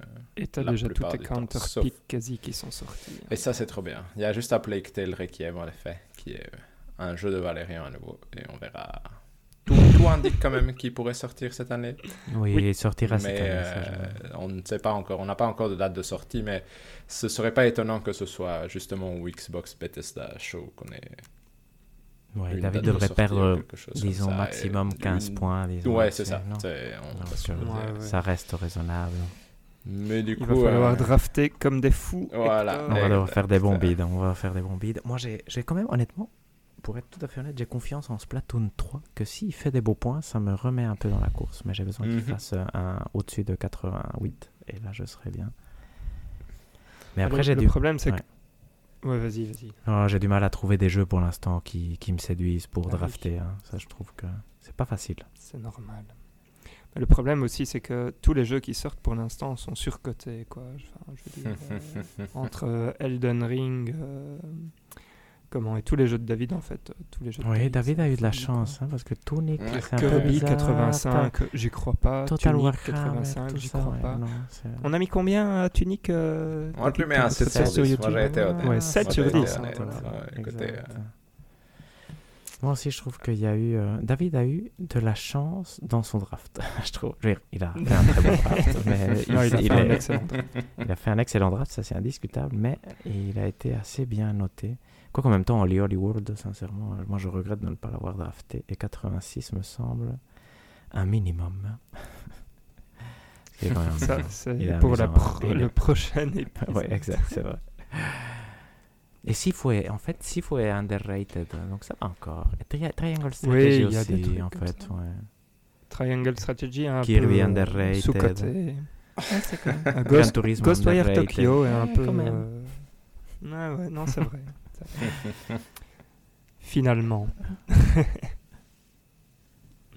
Intéressant ouais, tout ça. Voilà. Et du coup, sinon, Ah. la prochaine sortie n'arrive qu'en juin, et ça, c'est Soldiers pour Ah, c'est en juin? C'est pas en mai? Moi je pensais que c'était C'est en le mai. 2 juin qui est indiqué Le sur 2. Fantasy Ah, Critique. Après, merde. j'ai pas Il regardé. un peu euh, euh, repoussé, parce que j'attendais. J'ai en pas regardé s'il y a eu une nouvelle, mais je pense aussi. J'avais l'impression aussi que c'était en mai, mais la Mhm. date qui est annoncée sur euh, Fantasy Critique, c'est le 2 juin. Du coup, on verra bien. Parfait. Bonne preview, on y croit. Ouais, exact. Puis après, c'est quoi? C'est Xenoblade Chronicles 3. tout Ouais, comme- ça- plus- Exactement. Et Splatoon 3. Splatoon. Tout ouais. à fait. Mais ça, ça nous mène déjà à septembre. Mais je coup, pense que les Tortues Ninja sortiront peut-être avant Splatoon 3. Moi, c'est mon espoir. Aïe, aïe, aïe, Ouais, ça Je m'étonnerait suis pas. comme ça. Je Ça, suis je- comme ça, moi. Mais donc, Je Mais vous souhaite bonne chance, messieurs. Moi, j'ai abandonné. Sans même drafter quoi que ce soit, j'abandonne. Tant que je vois pas Hollow Knight euh, qui va sortir. Ah, mais euh, Valérian, je en fait, c'est ça qui est rigolo. C'est Valérian. Pour l'instant, effectivement, on peut croire qu'il est mal parti, mais Bayonetta 3, il l'a dans sa liste. Et Hollow Knight aussi. Et c'est quand même. Euh, C'est une saga Hellblade 2. Oui, ça, je- j'espère honnêtement Ouais. que lui ne sortira pas. Ouais. ça, celui-là, je vais pas t'appuyer, mais je- suis d'accord avec toi, Hector, que Bayonetta et Hollow Knight sont probablement les seuls jeux qui peuvent avoir plus que 90 dans Ouais, le, exact. dans le Et tas. peut, avec, avec peut-être God of War chez moi si les gens sont gentils avec, mais euh, s'il ressemble trop au précédent, j'ai un peu du mal à y croire même. Moi, je crois que. Bon, il God of fera, War il fera est bon, 88 quoi. euh, facile, quoi. Non, non, non, deux. Parce que souvent, il répète les notes. C'est tout con. Voilà. vous allez voir, vous allez voir. Mais voilà. Parfait, je pense Mhm. que c'est tout. Parfait. Ça finit tout ça Tout à fait. Ouais. Alors, ça veut dire qu'on va passer sur un petit dossier euh, sur le métavers ou le metaverse, comme ils disent en anglais, euh, que je vous ai préparé pour essayer de, de combler euh, mon manque de savoir concernant euh, cette chose-là. Vous, je sais que vous saviez déjà exactement ce que c'était, etc. Pas du tout. en fait, je me sentais toujours démuni quand on parlait de cette chose-là. Et donc, je me suis dit, écoutons un peu quelques podcasts dont je mettrai les sources dans la description du nôtre. Et lisons quelques articles. Pareil, les sources seront citées.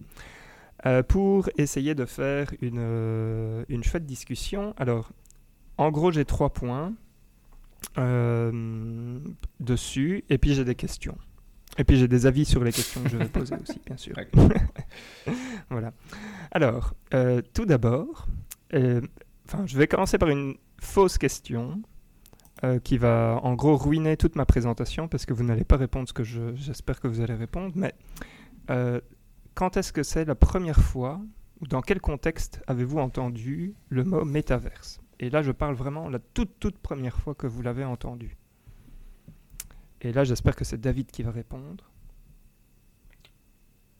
Euh, bah, moi, ce qui me vient en tête, c'est Facebook, mais j'essaie de réfléchir à si Ouais, c'est la première fois que je l'ai entendu de toute ma vie, mais en tout cas, c'est ce qui me vient Donc, immédiatement en tête, c'est plus Facebook. Ouais, ouais, bien sûr. Donc tu l'as entendu en 2021 la première fois. Donc tu l'as pas entendu en 2017 quand tu as joué à Persona 5. Voilà. Ah, bah, de écoute, revenir sur. Je... euh, Peut-être, j'ai envie de dire du coup, mais ça m'avait pas marqué. Voilà. Donc c'était pour commencer sur euh, le premier point. Donc qu'est-ce que ce n'est pas le métaverse? Ce n'est pas le même métaverse que dans Persona 5. hein. Donc dans Persona 5, le métaverse c'est un subconscient partagé entre les humains ou les héros du jeu. Attention, on va spoiler un peu euh, Persona 5. Donc euh, si vous n'avez toujours pas joué à ce magnifique jeu, euh, fermez vos oreilles pendant les 10 prochaines secondes. Donc en gros, c'est un subconscient partagé entre les humains où les, héros peuvent pénétrer pour changer les personnes dans la vraie vie en s'attaquant à leur subconscient. Voilà. Donc ça c'est l'idée qu'il y a dans, dans Persona 5. Et donc ici, le métavers, ce n'est pas ça. Alors qu'est-ce que c'est, me direz-vous? Eh bien pour l'instant, c'est juste un concept. Donc euh, ça n'existe pas encore. Euh, du coup, ça veut dire qu'il n'y a pas encore de vraie définition bien établie, car on est au stade de tâtonnement pour essayer de comprendre ce que ça peut être, ce que ça doit être, s'il doit y avoir des règles, ce genre de choses. Euh, donc ce qu'on peut faire, c'est en fait s'attaquer bah, au mot métavers. Donc il est composé de deux mots, méta, qui veut dire, si je ne m'abuse, au-delà, et euh, verse en anglais, ou vers euh, chez nous, euh, pour l'univers. Mhm. Et donc en gros, euh, bah, c'est le concept de la prochaine version, donc ça veut dire au-delà de l'univers, et donc c'est un peu la prochaine version ou la nouvelle itération d'Internet. Ouais. Mhm. Et d'ailleurs, c'est, il y a un similaire qui, peut être fait euh, avec Internet. En fait, euh, Internet au début, on ne savait pas non plus quelles devaient être les règles et les standards qui devaient, euh, qui devaient être suivis sur Internet. Et donc, l'Internet s'est un peu construit lui-même au fur et à mesure. Et ici, on s'attend à ce que ce soit plus ou moins la même chose. Voilà. Si vous avez des questions ou des remarques, si je dis des bêtises, vous me le dites. parce que, voilà, histoire. Que- Pour moment, pas de questions. Et donc la question, enfin l'autre question que je m'étais posée, c'est en fait, mais qui travaille dessus? Et donc là, euh, on revient sur ce que David disait, donc euh, Facebook, euh, qui a donc changé de nom de sa société, qui est devenue donc Meta le 28 euh, octobre 2021. Euh, eux travaillent, travaillent sur un métavers qui est appelé Horizon et qui est basé donc sur de la réalité virtuelle avancée euh, ou de la réalité augmentée. Et ils ont déjà plus ou moins investi. Donc en 2021, pardon, il y a 10 milliards euh, de dollars qui ont été investis dans le projet. Pour donner euh, l'idée du. Comment dire, de la hype qu'il y a autour de, de ce concept. Quoi. Euh, qui d'autre travaille dessus? Et ça, ça, par contre, euh, je vais vous poser la question. Est-ce que vous savez euh, qui d'autre euh, travaille dessus? Je pense que vous savez. Google, sûrement. Non. Toutes les grosses euh, entreprises, mais surtout, parce qu'on en a parlé au dernier podcast, On en a parlé Non. au dernier podcast. La, la question Ouais. est très ambiguë parce que d'une certaine façon, tout le monde qui s'intéresse non, à tout le monde. travaille Internet et dessus. connexion et interaction, comme par exemple des jeux en ligne, pour euh, citer des exemples, sont en train d'aller euh, vers, même sans avoir l'intention. Tu vois, quand PlayStation Home, quand PlayStation créait le PlayStation Home, c'était une première version du, du métaverse super nul et que personne n'a regardé, mais tu vois, je veux dire, euh, Tout à fait. donc, Mais- euh, Mais ce que je veux dire, c'est qui, qui, d'autres gros, gros euh, dans les jeux vidéo euh, s'intéressent à ça? Microsoft a acheté Activision et a cité Metaverse euh, explicitement, donc euh, ça je ne sais pas si ça répond à la question. Ré- C'est une des, des réponses à la question. Mais l'autre, enfin, l'autre grosse, euh, allez, grosse compagnie qui travaille dessus, c'est Epic Games. quand Mhm. même. Et donc à la précédente, euh, dans notre précédent épisode, on avait dit que effectivement Epic Games avait été supporté par Sony et aussi Oui, par euh. Kirkby, Mhm. Lego. Mhm. hein. Tout à fait. Euh, et donc Epic et Lego sont d'ailleurs en partenariat pour construire un métavers qui serait accueillant pour les enfants. Donc voilà, c'est une des raisons du partenariat entre Lego et Epic. Et euh, ce qu'il y a de surtout Question euh, Valérian, euh, est-ce Oui. que Metaverse, il peut y en avoir qu'un techniquement? Parce que j'ai l'impression que c'est un une des subtilités de la notion. C'est exactement une des subtilités. Si ça te dérange pas, Hector, je veux revenir dessus après. Aucun problème. Euh, mais tu. Mais ici tu considères qu'il y en a plusieurs alors, parce que tu dis un métavers pour les enfants. Oui, tu- pardon. ouais. Ce que je veux dire, c'est euh, ils sont ils sont en partenariat pour construire un métavers, effectivement, je dis, accueillant pour les enfants, mais en gros pour, si vous voulez, construire un peu euh, délimité. Que le métavers soit aussi euh, accueillant pour children les enfants. safe, peut-être, quoi. ouais. Mhm. Exact, exact. Euh, et donc, en fait, le truc, c'est, comme tu le dis, ça, c'est très juste. Aujourd'hui, euh, entre guillemets, il n'y a aucun vrai métavers. Parce que si un métavers devait exister, il serait seul et unique, ce qui va euh, poser plein de problèmes. On peut en discuter un tout petit peu après. Moi, ce qui m'intéressait en fait dans Epic Games, c'est que j'ai un peu regardé du coup quelques articles et j'étais voir des, des vidéos du jeu parce que j'avoue que je ne connais pas très bien Fortnite, mais en gros, Fortnite c'est un peu leur, euh, je vais dire, euh, leur bac à sable où ils expérimentent dedans.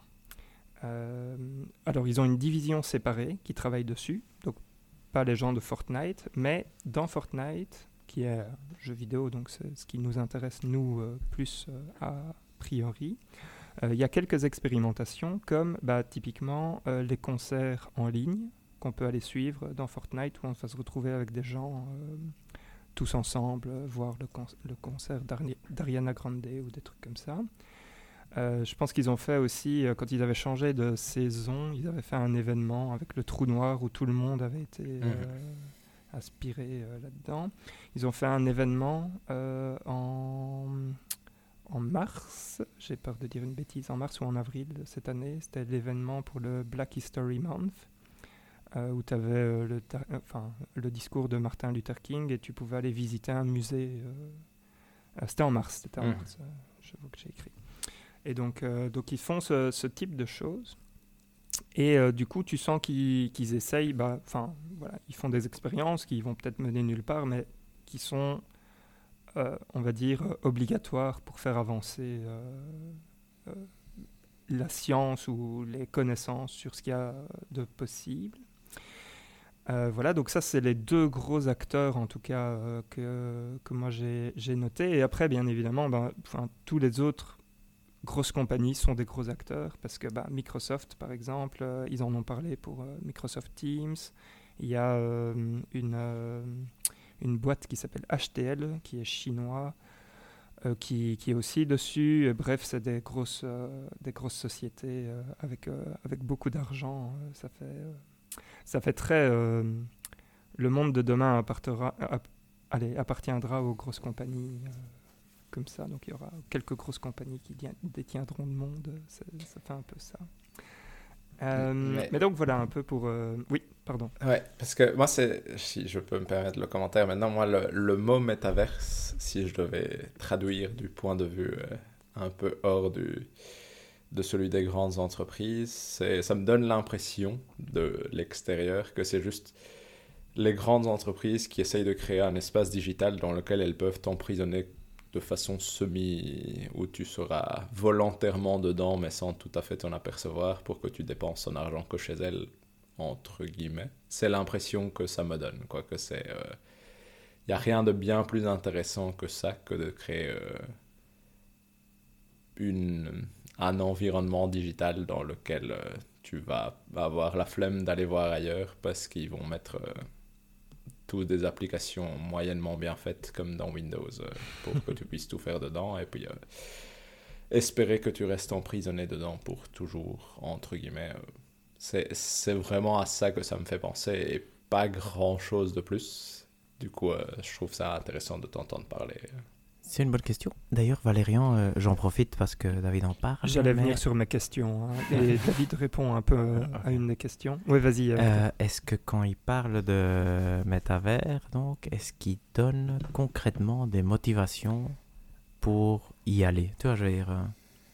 C'est-à-dire, est-ce que disent, moi, je veux développer le métavers car, deux points, et bullet points.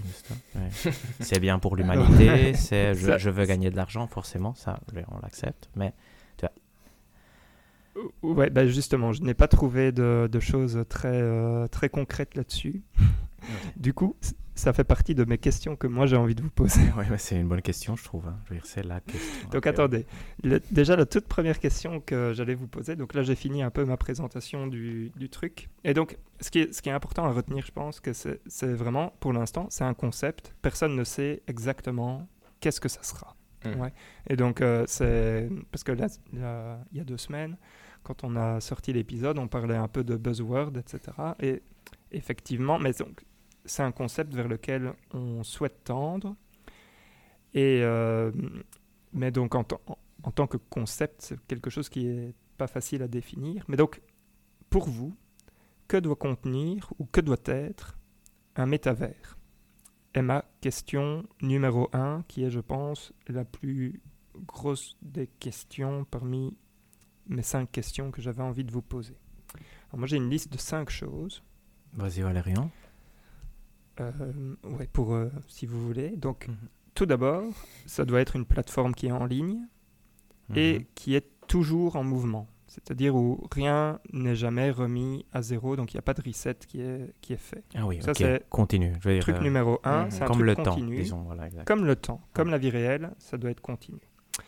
Deuxièmement, euh, et donc là on arrive sur des limitations techniques euh, déjà, il faudrait en fait, ça doit être un espace où tout le monde devrait pouvoir se connecter en même temps. Et donc, ça veut dire qu'il faudrait avoir une sorte de serveur, entre guillemets, qui soit capable d'accueillir le monde entier. Si vous comprenez Mhm. euh, mon point de vue.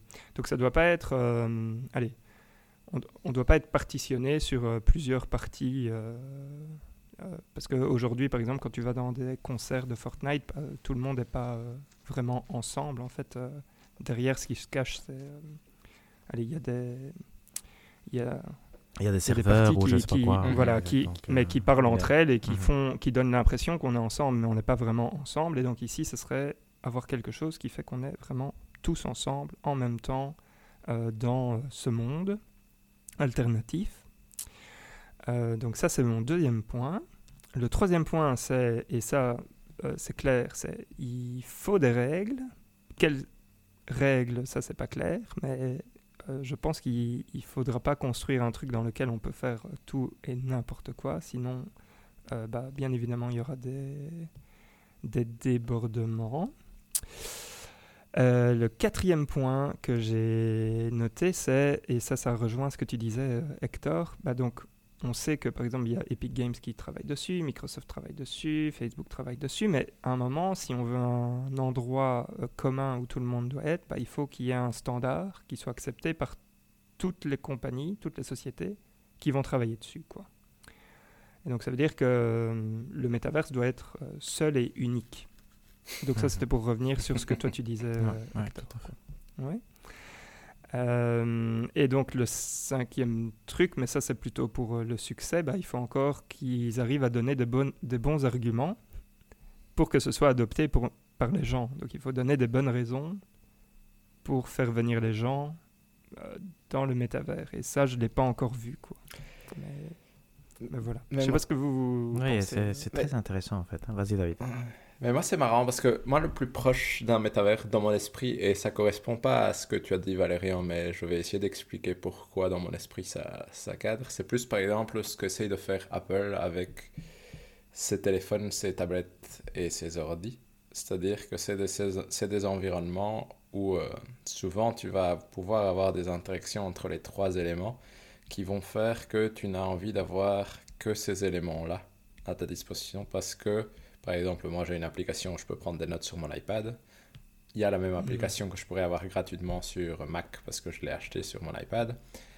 J'ai un ordi Windows, je ne peux pas l'avoir. Ce serait une chouette interaction que j'aimerais bien avoir. Ça pourrait me motiver à rester dans l'environnement Apple.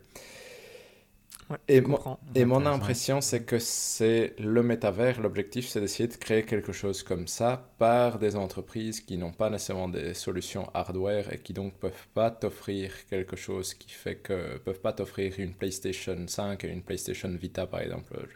J'extrapole, mais où tu pourrais in- interagir entre les deux.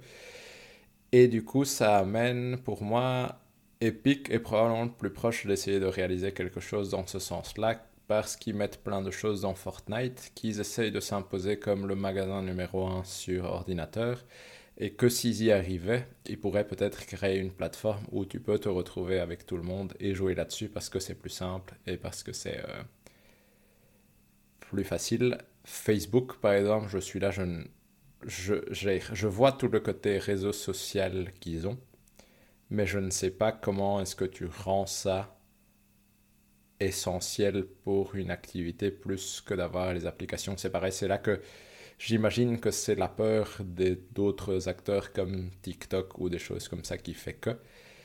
Mais euh, c'est vraiment, disons que comme je considère que ce qu'offre Facebook est relativement inutile pour mes intérêts propres, j'ai plus de mal à voir qu'est-ce qu'ils vont pouvoir me proposer. Tu vois, j'ai plus facile à imaginer Epic qui euh, devient le magasin numéro un au-delà de Steam sur ordi. Et euh, où donc tu as presque intérêt à tout avoir dessus parce que c'est plus facile, entre guillemets, un peu comme Steam l'était avant, ou un peu comme quand tu as une console, tu as plus envie de rester dans cet environnement-là parce que tu es là, bah, si j'achète une PS6, je pourrais jouer à mes jeux PS5, je garderai tout un historique. J'ai l'impression que c'est cette même tendance-là qu'essaye de créer un que les entreprises essayent de faire quand elles créent un métaverse, c'est de donner cette impression que changer vers autre chose est une contrainte importante, alors qu'en réalité, ça ne l'est souvent pas beaucoup. Euh, C'est un point de vue. Ouais, je ne sais pas si je peux. euh, ouais. Ouais, moi, enfin, euh, vas-y Hector, moi j'ai juste une question à poser à David, c'est quand tu dis Facebook fait, aucun- enfin, fait rien de choses qui m'intéressent, ils ont quand même l'Oculus, quoi.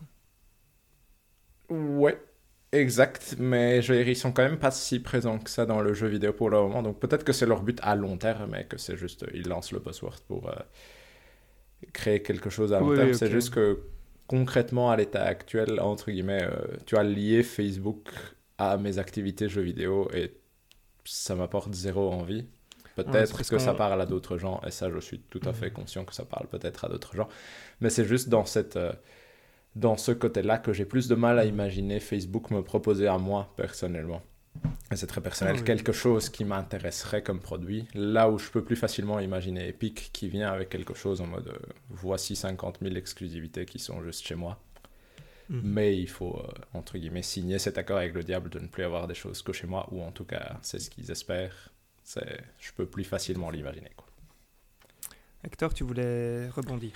Oui, en fait, mais je ne sais pas si, si c'est pertinent parce que moi je trouve qu'on est en train de, de, de rendre la discussion trop concrète à mon goût. Mhm. Tu vois, on est en train de parler sur des. Et dire, David, c'est très bien, hein, je le point de vue de David est très bien, mais il a directement cité des marques et des façons de l'utiliser. Je pensais que le contexte cité par Valérien était très intéressant pour imaginer abstraitement, Mhm. effectivement, cette notion. Et inévitablement, moi, quand j'y pensais hier, en, en sachant que c'était ça le sujet, je me suis dit, moi, je trouvais naturel, mais ça, c'est, j'ai besoin de votre avis.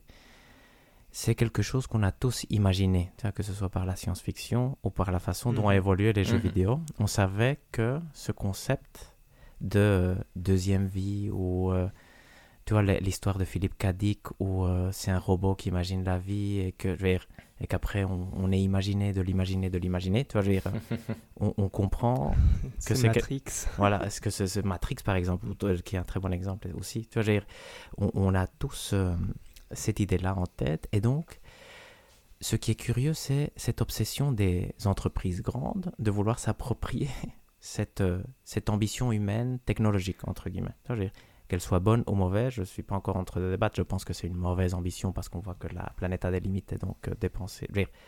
on comprend, mais quand on n'avait pas ce, ce type de contraintes, on pouvait croire que cette obsession Mhm. de créer de la vie, tu vois, ou d'être, euh, de créer un univers virtuel, était une obsession humaine, si pas saine, en tout cas euh, concevable. Donc, euh, ce qui est embêtant ici, c'est que maintenant, ça a été repris un peu trop tôt. Tu vois, il y avait une évolution naturelle. Quand on voit Fortnite, je pense que quand Fortnite apparaît, ce n'est jamais en citant un métaverse. Tu vois, le- l'objectif. Mhm. Et pourtant, c'est l'exemple probablement avec plus Minecraft les plus proches. Et donc, je, moi je suis, tu vois, j'ai, en gros, j'aurais voulu qu'on n'en parle pas encore et qu'on voit ce que ça devienne avant que, ici, je pense que Facebook a vu le truc et ce qu'il veut, c'est que au lieu de jouer à Minecraft, euh, tu travailles sur Word, mais avec l'Oculus, tu vois, je, je sais pas. Je... Ouais. Mais donc, je pense que, mais pour l'instant, c'est pas clair, mais en gros, il y a, il y a cette vraie question de qu'est-ce que va être le métaverse? Est-ce qu'on a une influence aujourd'hui encore sur ce que va être le métaverse? Est-ce qu'il y en aura plusieurs Parce que qui va être le, le propriétaire du métaverse? Tiens, Tu me diras qui Le est propriétaire arrivera, hein. d'Internet. Mais voilà, exact. Ouais. Mais euh, c'est. Ouais, exact. Mais non, mais donc, je suis, euh, je suis, je suis d'accord avec toi, Hector, parce que c'est vrai qu'en soi, c'est ça qui rendait Fortnite intéressant à regarder de loin alors qu'on n'y joue pas. C'est qu'il faisait beaucoup de choses qui étaient inattendues pour un jeu vidéo et qui étaient euh, innovantes et qui, je pouvais tout à fait comprendre que quelqu'un aille euh, dans Fortnite pour une des activités annexes en plus du jeu en lui-même, entre guillemets. Et c'est je réfléchis. Mais euh, en effet, c'est un peu euh, comme tu disais, PlayStation a essayé avec euh, PlayStation Home et des trucs nuls comme ça. Mais ici, ça donnait un peu l'impression que c'est la première fois que c'est quand même un succès important. Et Minecraft, c'est légèrement différent, mais c'est quelque chose de semblable aussi. Donc c'est clair que je pense que dans l'idée, il y a des choses intéressantes qui peuvent en ressortir clairement.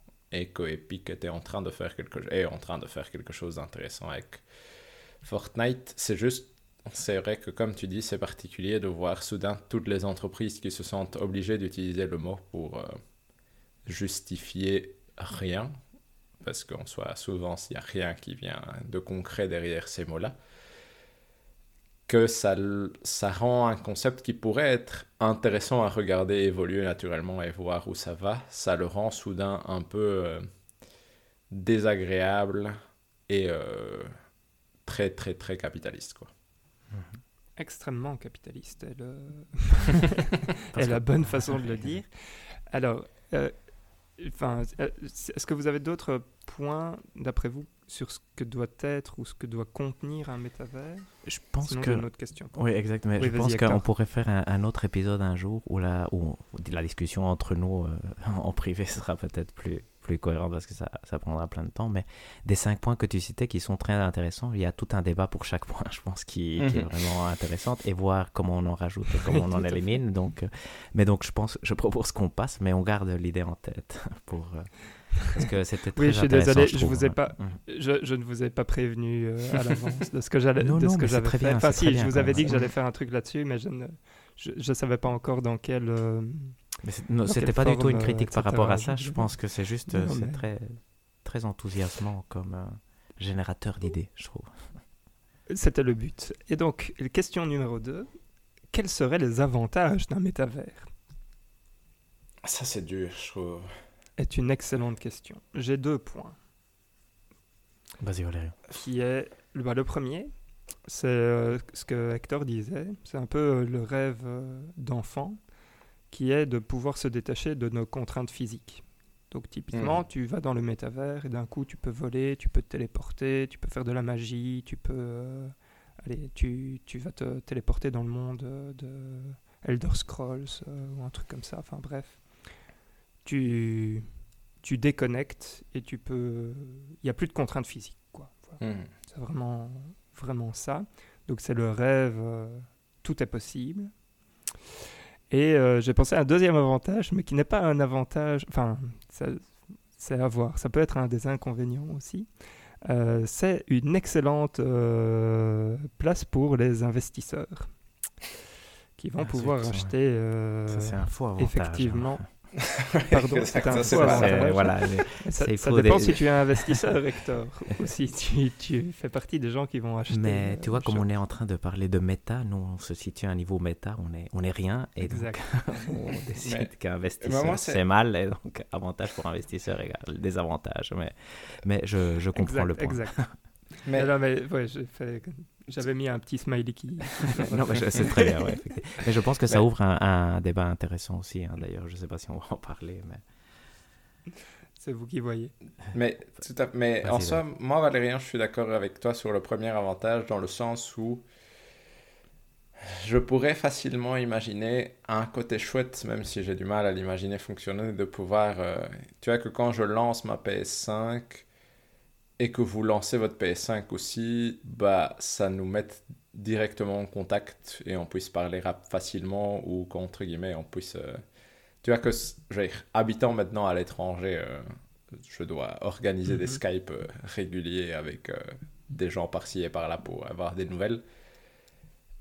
Je pourrais imaginer que le métavers peut aider à résoudre ça, entre guillemets. Maintenant, est-ce que je le veux vraiment? Pas nécessairement, mais euh, Oui. que je puisse me connecter quelque part et que tous les gens que je connais soient là, ou, soient quelque part facilement atteignables et que, comme tu dis, je puisse me téléporter et parler avec vous en, en vrai, entre guillemets, plutôt que, que par micro. C'est une bonne question en fait. Je, je me permets de couper euh, directement. Euh, quand le métavers aura, sera d'actualité et aura atteint son point culminant, est-ce qu'on est censé passer combien de 100% de son temps temps dedans, 100% de son temps là-dessus? Je sais pas, 90%, ouais. 40%, 10% Est-ce qu'on a... C'est le. Ouais, ça, ça vient. C'est un point qu'on a touché? Non. Après.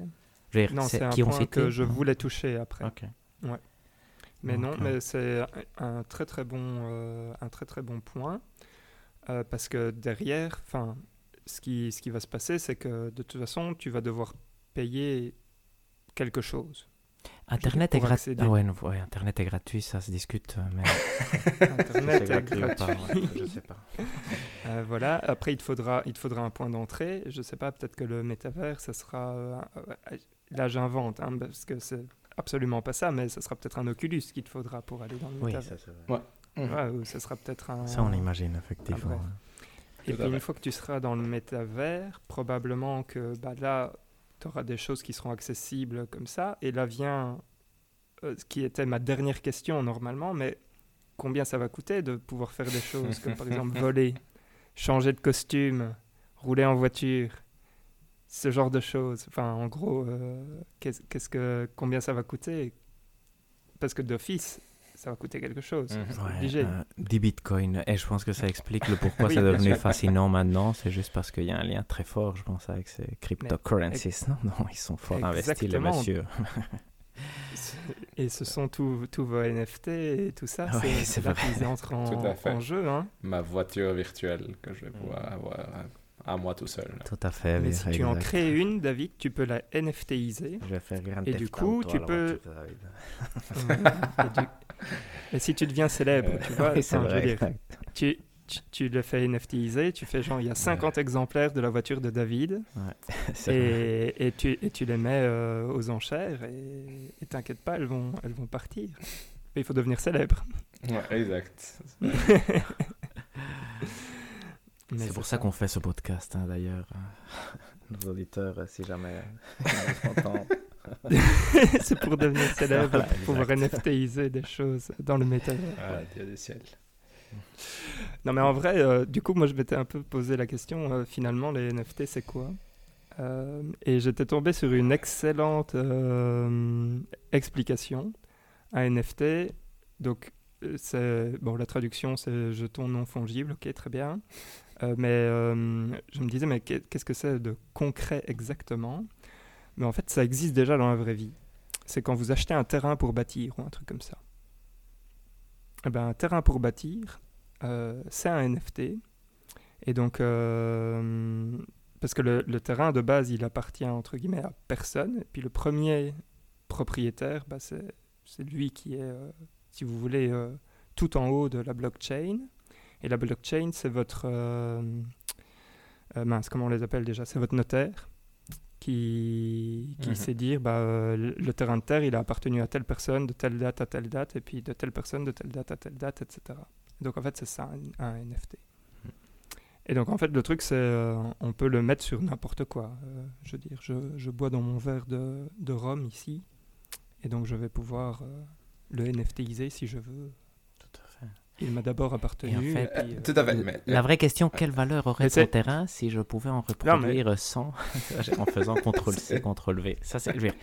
Mais c'est intéressant. Effectivement, c'est intéressant, mais ça reste quand même un peu bizarre.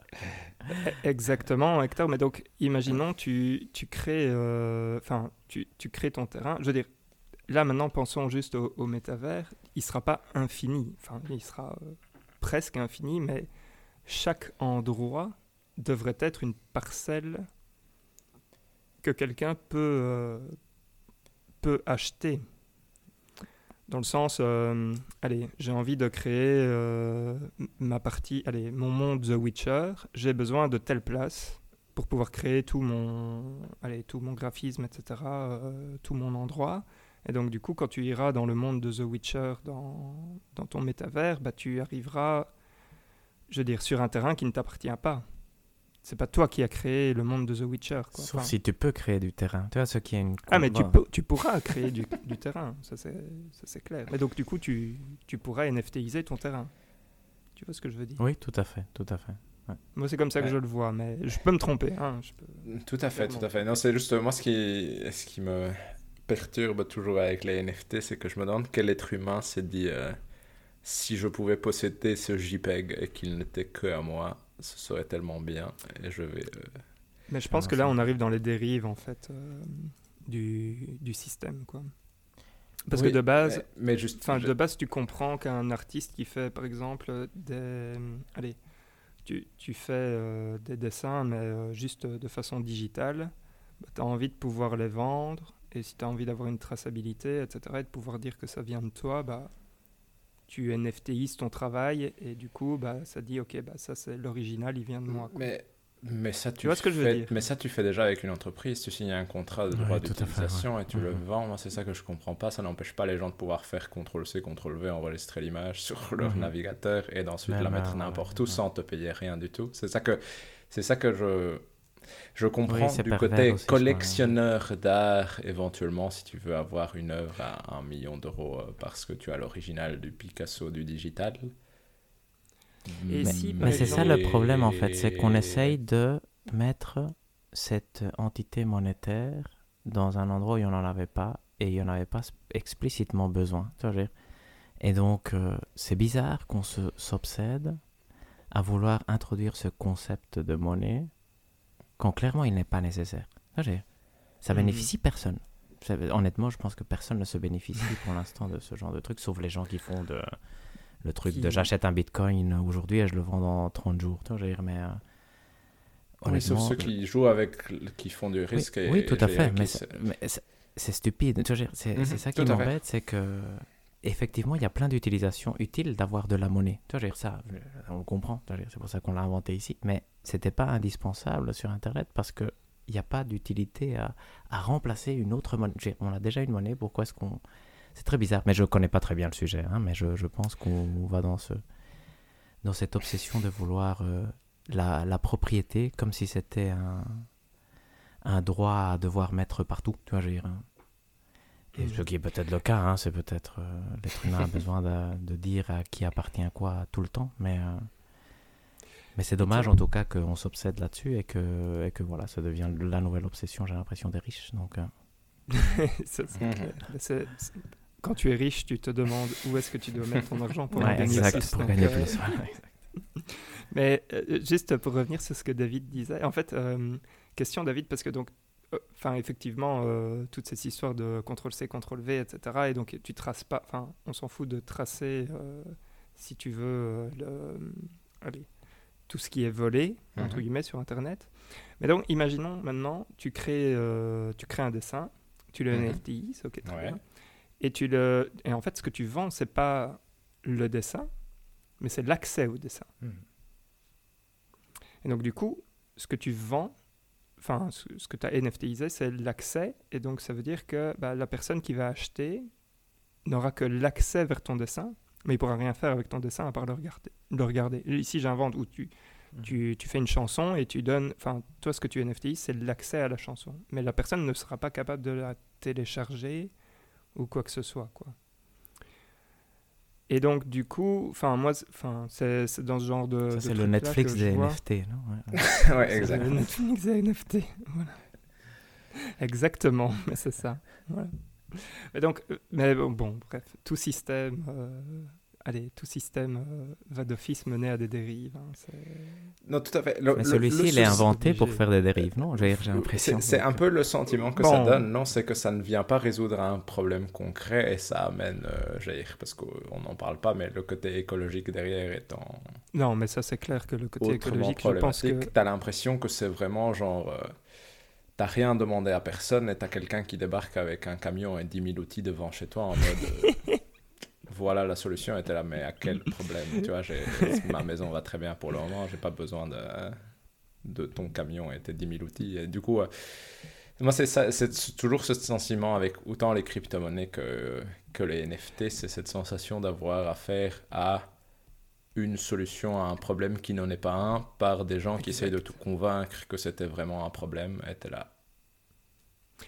Oui Mais, ou pas mais du coup, ça fait le lien vers ma troisième question, qui sont quels sont d'après vous les inconvénients du métavers? Et donc là, on voit là déjà, on, on nous Ouais. vend quelque chose qu'on n'a pas demandé, quoi. Mais euh, au fait, moi, le problème avec l'utilisation du mot métavers, c'est que quand quelque chose ne fait pas surface naturellement, c'est comme, je veux dire, tu vois, parce que comme on disait avec Fortnite, tu peux avoir ça qui apparaît euh, semi-naturellement dans le sens où Epic a des bonnes idées, elle les implémente, ça plaît aux gens, ça fonctionne, tant mieux. Quand quelqu'un vient en inventant un mot et en essayant de te le vendre comme une solution à un problème dont tu n'as même pas conscience, que, tu vois, c'est, en gros, euh, je pense que le métavers ne résout pas un problème actuel, mais pourrait être quelque chose de très confortable si c'est bien fait. Mais pour que je sache que c'est confortable, il faut qu'il soit là, entre guillemets. Tu vois, c'est ça, c'est un peu ça pour moi le, la difficulté de y voir une quelconque utilité. C'est est-ce que c'est utile? Honnêtement, je pense pas. Je pense pas que ça va profondément changer ce que j'ai, mais ça va peut-être me porter une façon plus confortable de faire quelque chose, va savoir quoi, que ce soit travailler ou euh, jouer. Mais dans ce cas-là, je devrais l'avoir devant mes yeux avant de me dire. Euh, c'est ça, ça, qui est compliqué pour moi. Je sais, je sais, mais donc on, est d'accord que pour l'instant, comme c'est l'état, allez, comme c'est encore un état de concept, c'est pas facile d'aller, euh, de pouvoir tester et de pouvoir se confronter à la chose. Mais enfin, on, peut déjà voir plus ou moins, ou du moins on peut avoir une idée de ce qui risque de, de se passer comme dérive, quoi. Avec un... Allez, si, si on accepte le fait que c'est euh, un... Comment dire La prochaine étape d'Internet, quoi, la mhm. prochaine euh, itération d'Internet, on peut déjà voir des choses qui nous paraissent euh, potentiellement dangereuses. Enfin, je sais pas. Moi, en tout cas, j'ai vu déjà deux, trois trucs. Je pense qu'on a déjà cité cette histoire avec les NFT. Euh, de vouloir te vendre tout et n'importe mhm. quoi. Euh, mais donc, je ne sais pas si vous avez euh, d'autres points là-dessus qui, qui seraient pertinents. Bah, je pense que le problème, c'est le même problème qu'avec Internet, mais c'est tout ce qui est accès des enfants devient quand même plus problématique si tu les mets en contact avec un nombre de personnes important. Je dirais toutes les personnes facilement influençables ici. Je mets d'abord les enfants, mais. Mhm. C'est vrai plein de problèmes avec les réseaux sociaux et les, oui, exact. La pensée. C'est déjà des problèmes qui sont là et qui sont pas régulés. Du coup, avoir un espèce d'avatar physique ou peu importe ce qu'on a dans ce métavers, je ne sais pas en quoi ça, en quoi ça pourrait résoudre. Euh, ou en quoi ça n'amplifierait pas les problèmes qui sont déjà là entre guillemets. Moi, je pense que effectivement tous les problèmes d'addiction risquent de s'intensifier euh, de ce point de vue-là. Euh, c'est quelque chose qui, qui, moi, me fait peur. Et, euh, et du coup, bah, tu aurais cette addiction, mais comme on a dit, a priori, ça va pas être. Enfin, moi, je m'attends pas à ce que ce soit gratuit d'accéder mhm. euh, au métavers. Et donc, tu auras quand même toujours besoin d'argent réel pour pouvoir acheter ton argent digital. Mhm. Et donc, il faudra réussir à. Enfin, bref, à bosser pour. Euh, pour créer cet argent réel C'est des bonnes questions, ça, parce qu'effectivement, c'est là que se situe un peu le, le fait qu'on ne comprend pas encore. C'est euh, si c'est seulement pour de l'amusement, ok, mais c'est aussi très orienté euh, travail pour l'instant, non? Je veux dire, dans, leur mhm. communication, ce qui est troublant. On ne sait pas combien de temps on est censé passer une fois qu'il sera, comme, on, comme on le disait, à, son plus, plus haut potentiel. Donc c'est vrai que c'est des questions fascinantes. Ici, moi, je trouve que le, le gros problème, c'est que Internet a été inventé et après, il y a les gens qui sont venus voir comment on pouvait faire de l'argent avec ça. Ici, j'ai l'impression qu'on est, avant de l'inventer, déjà les gens qui font de l'argent en train de, de dire euh, c'est ça que vous voulez, messieurs. Et ça, ça me fait un peu peur quand même.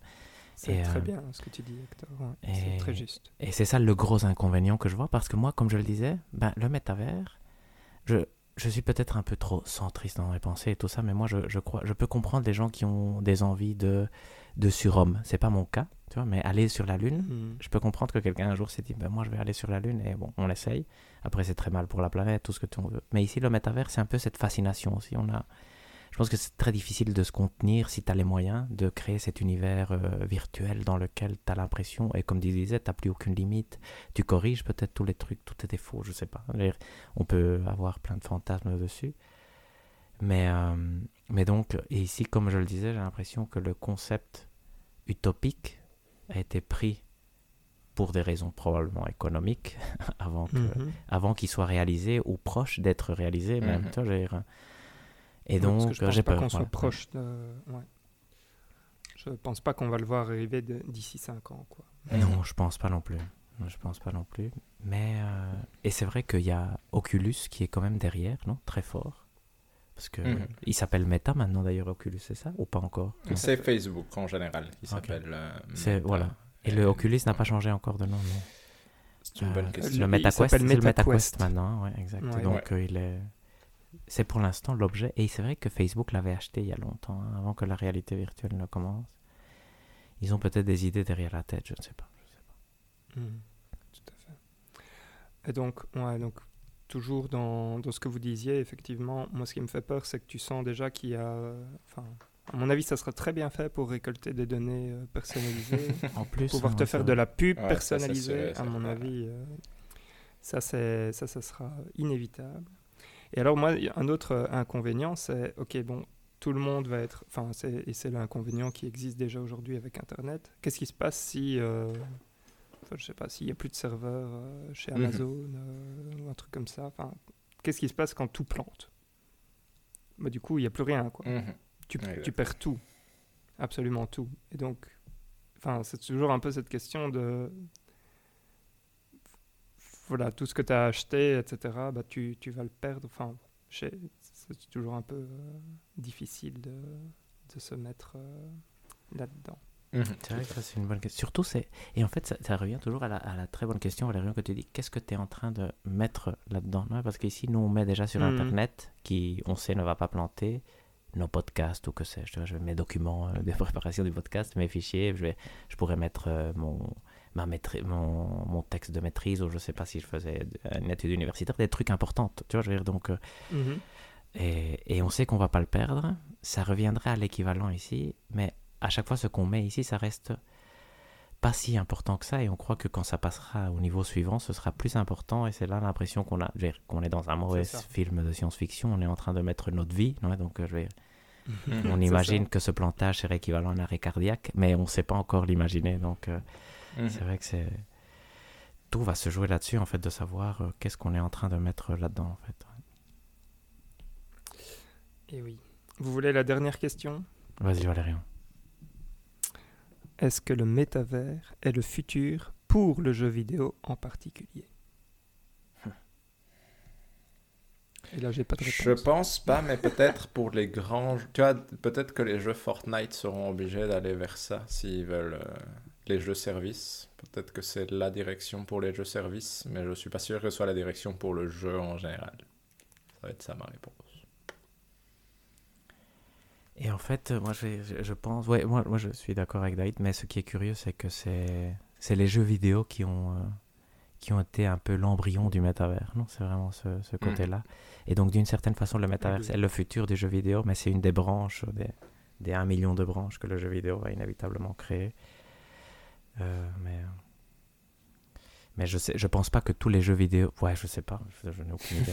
C'était une qu'on sera dans question le pour finir, je suis Ouais, désolé. C'est vrai que- Tu t'imagines, bah, le Game Pass finalement, ça va être, si Microsoft a le monopole, tu vas prendre ton casque de réalité virtuelle, tu vas rentrer dans le Game Pass et tu, tu vas jouer là-dessus, j'imagine, je sais pas en fait. hein, je- Tu vas jouer sur une console virtuelle en- avec ton Mhm. avatar, je ne sais pas.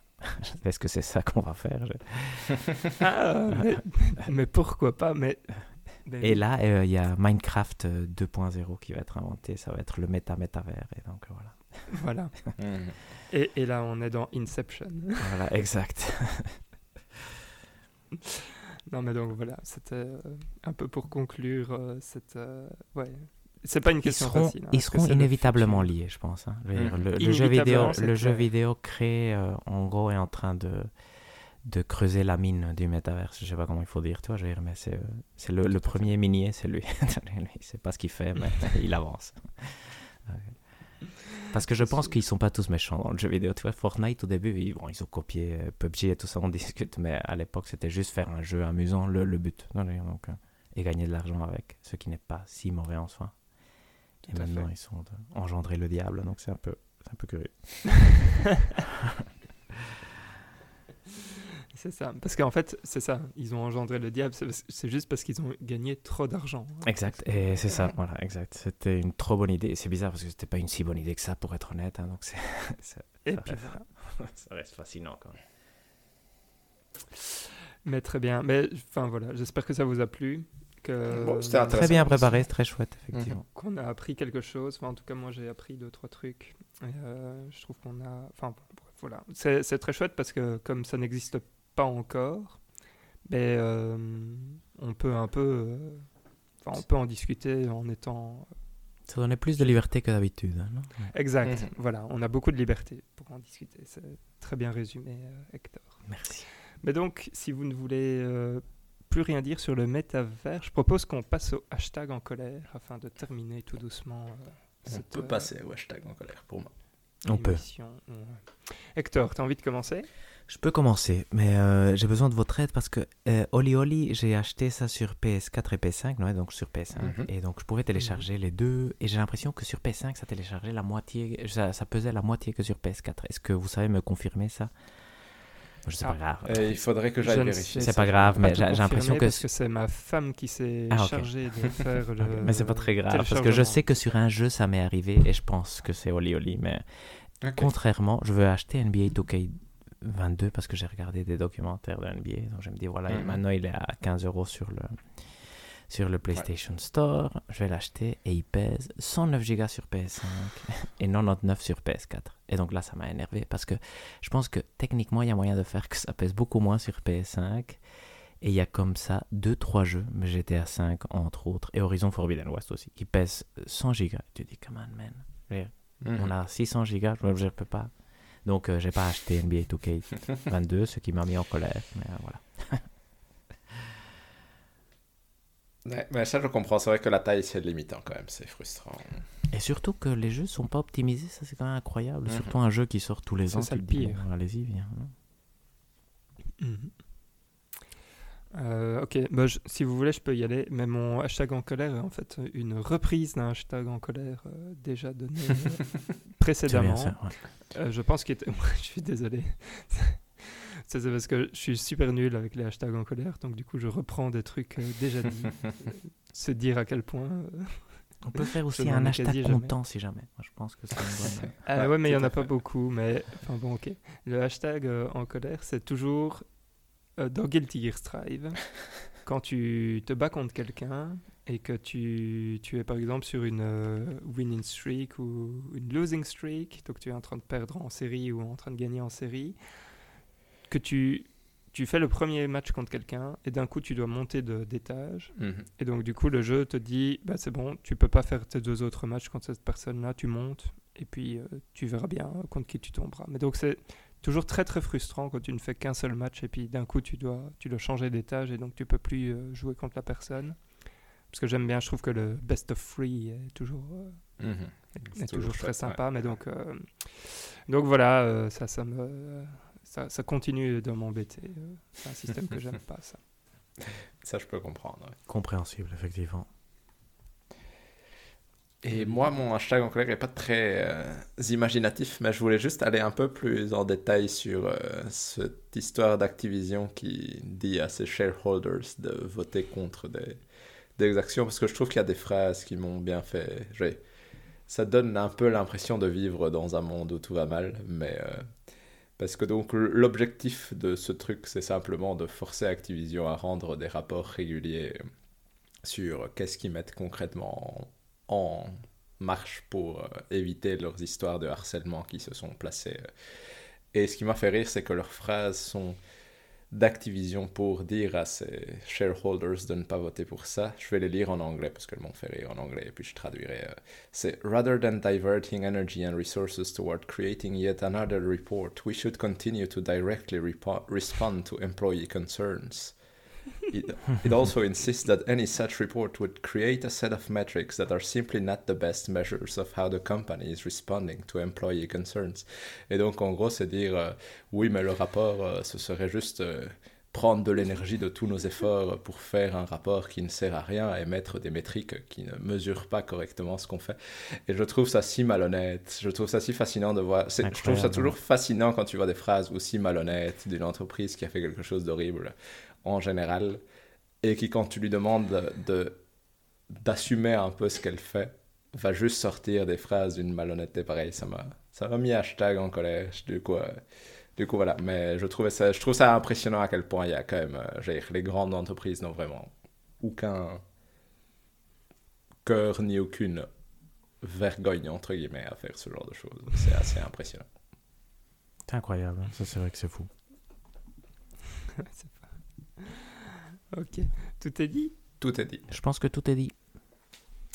Eh bien, merci, chers auditrices et auditeurs, de nous avoir écoutés. Nous avons le Twitter, @potc, tout est dit. Vous pouvez trouver la façon dont ça s'écrit dans la description du podcast. Abonnez-vous, discutez avec nous ou suivez-nous juste euh, pour savoir un peu euh, de quoi on va parler les prochaines fois. Nous avons aussi une adresse mail, c'est podcasttoutestdit.gmail.com. Vous pouvez aussi trouver ça dans euh, la description. Et on a aussi euh, la chaîne YouTube qui n'a pas été mise à jour. C'est de ma faute. J'ai pas assez. euh, ouais, non, mais j'ai pas assez mis la pression sur David. Donc voilà. Bref, vous pouvez pour l'instant trouver notre test d'unique et un de nos épisodes. Les autres vont arriver très bientôt. Euh, finalement, bah donc, euh, on l'a déjà dit quelques fois durant euh, cet épisode, mais le prochain jeu du mois est Holy Holy World. On se retrouve bientôt pour un prochain épisode. Portez-vous bien et jouez bien. Salut Ciao à tous. Ciao.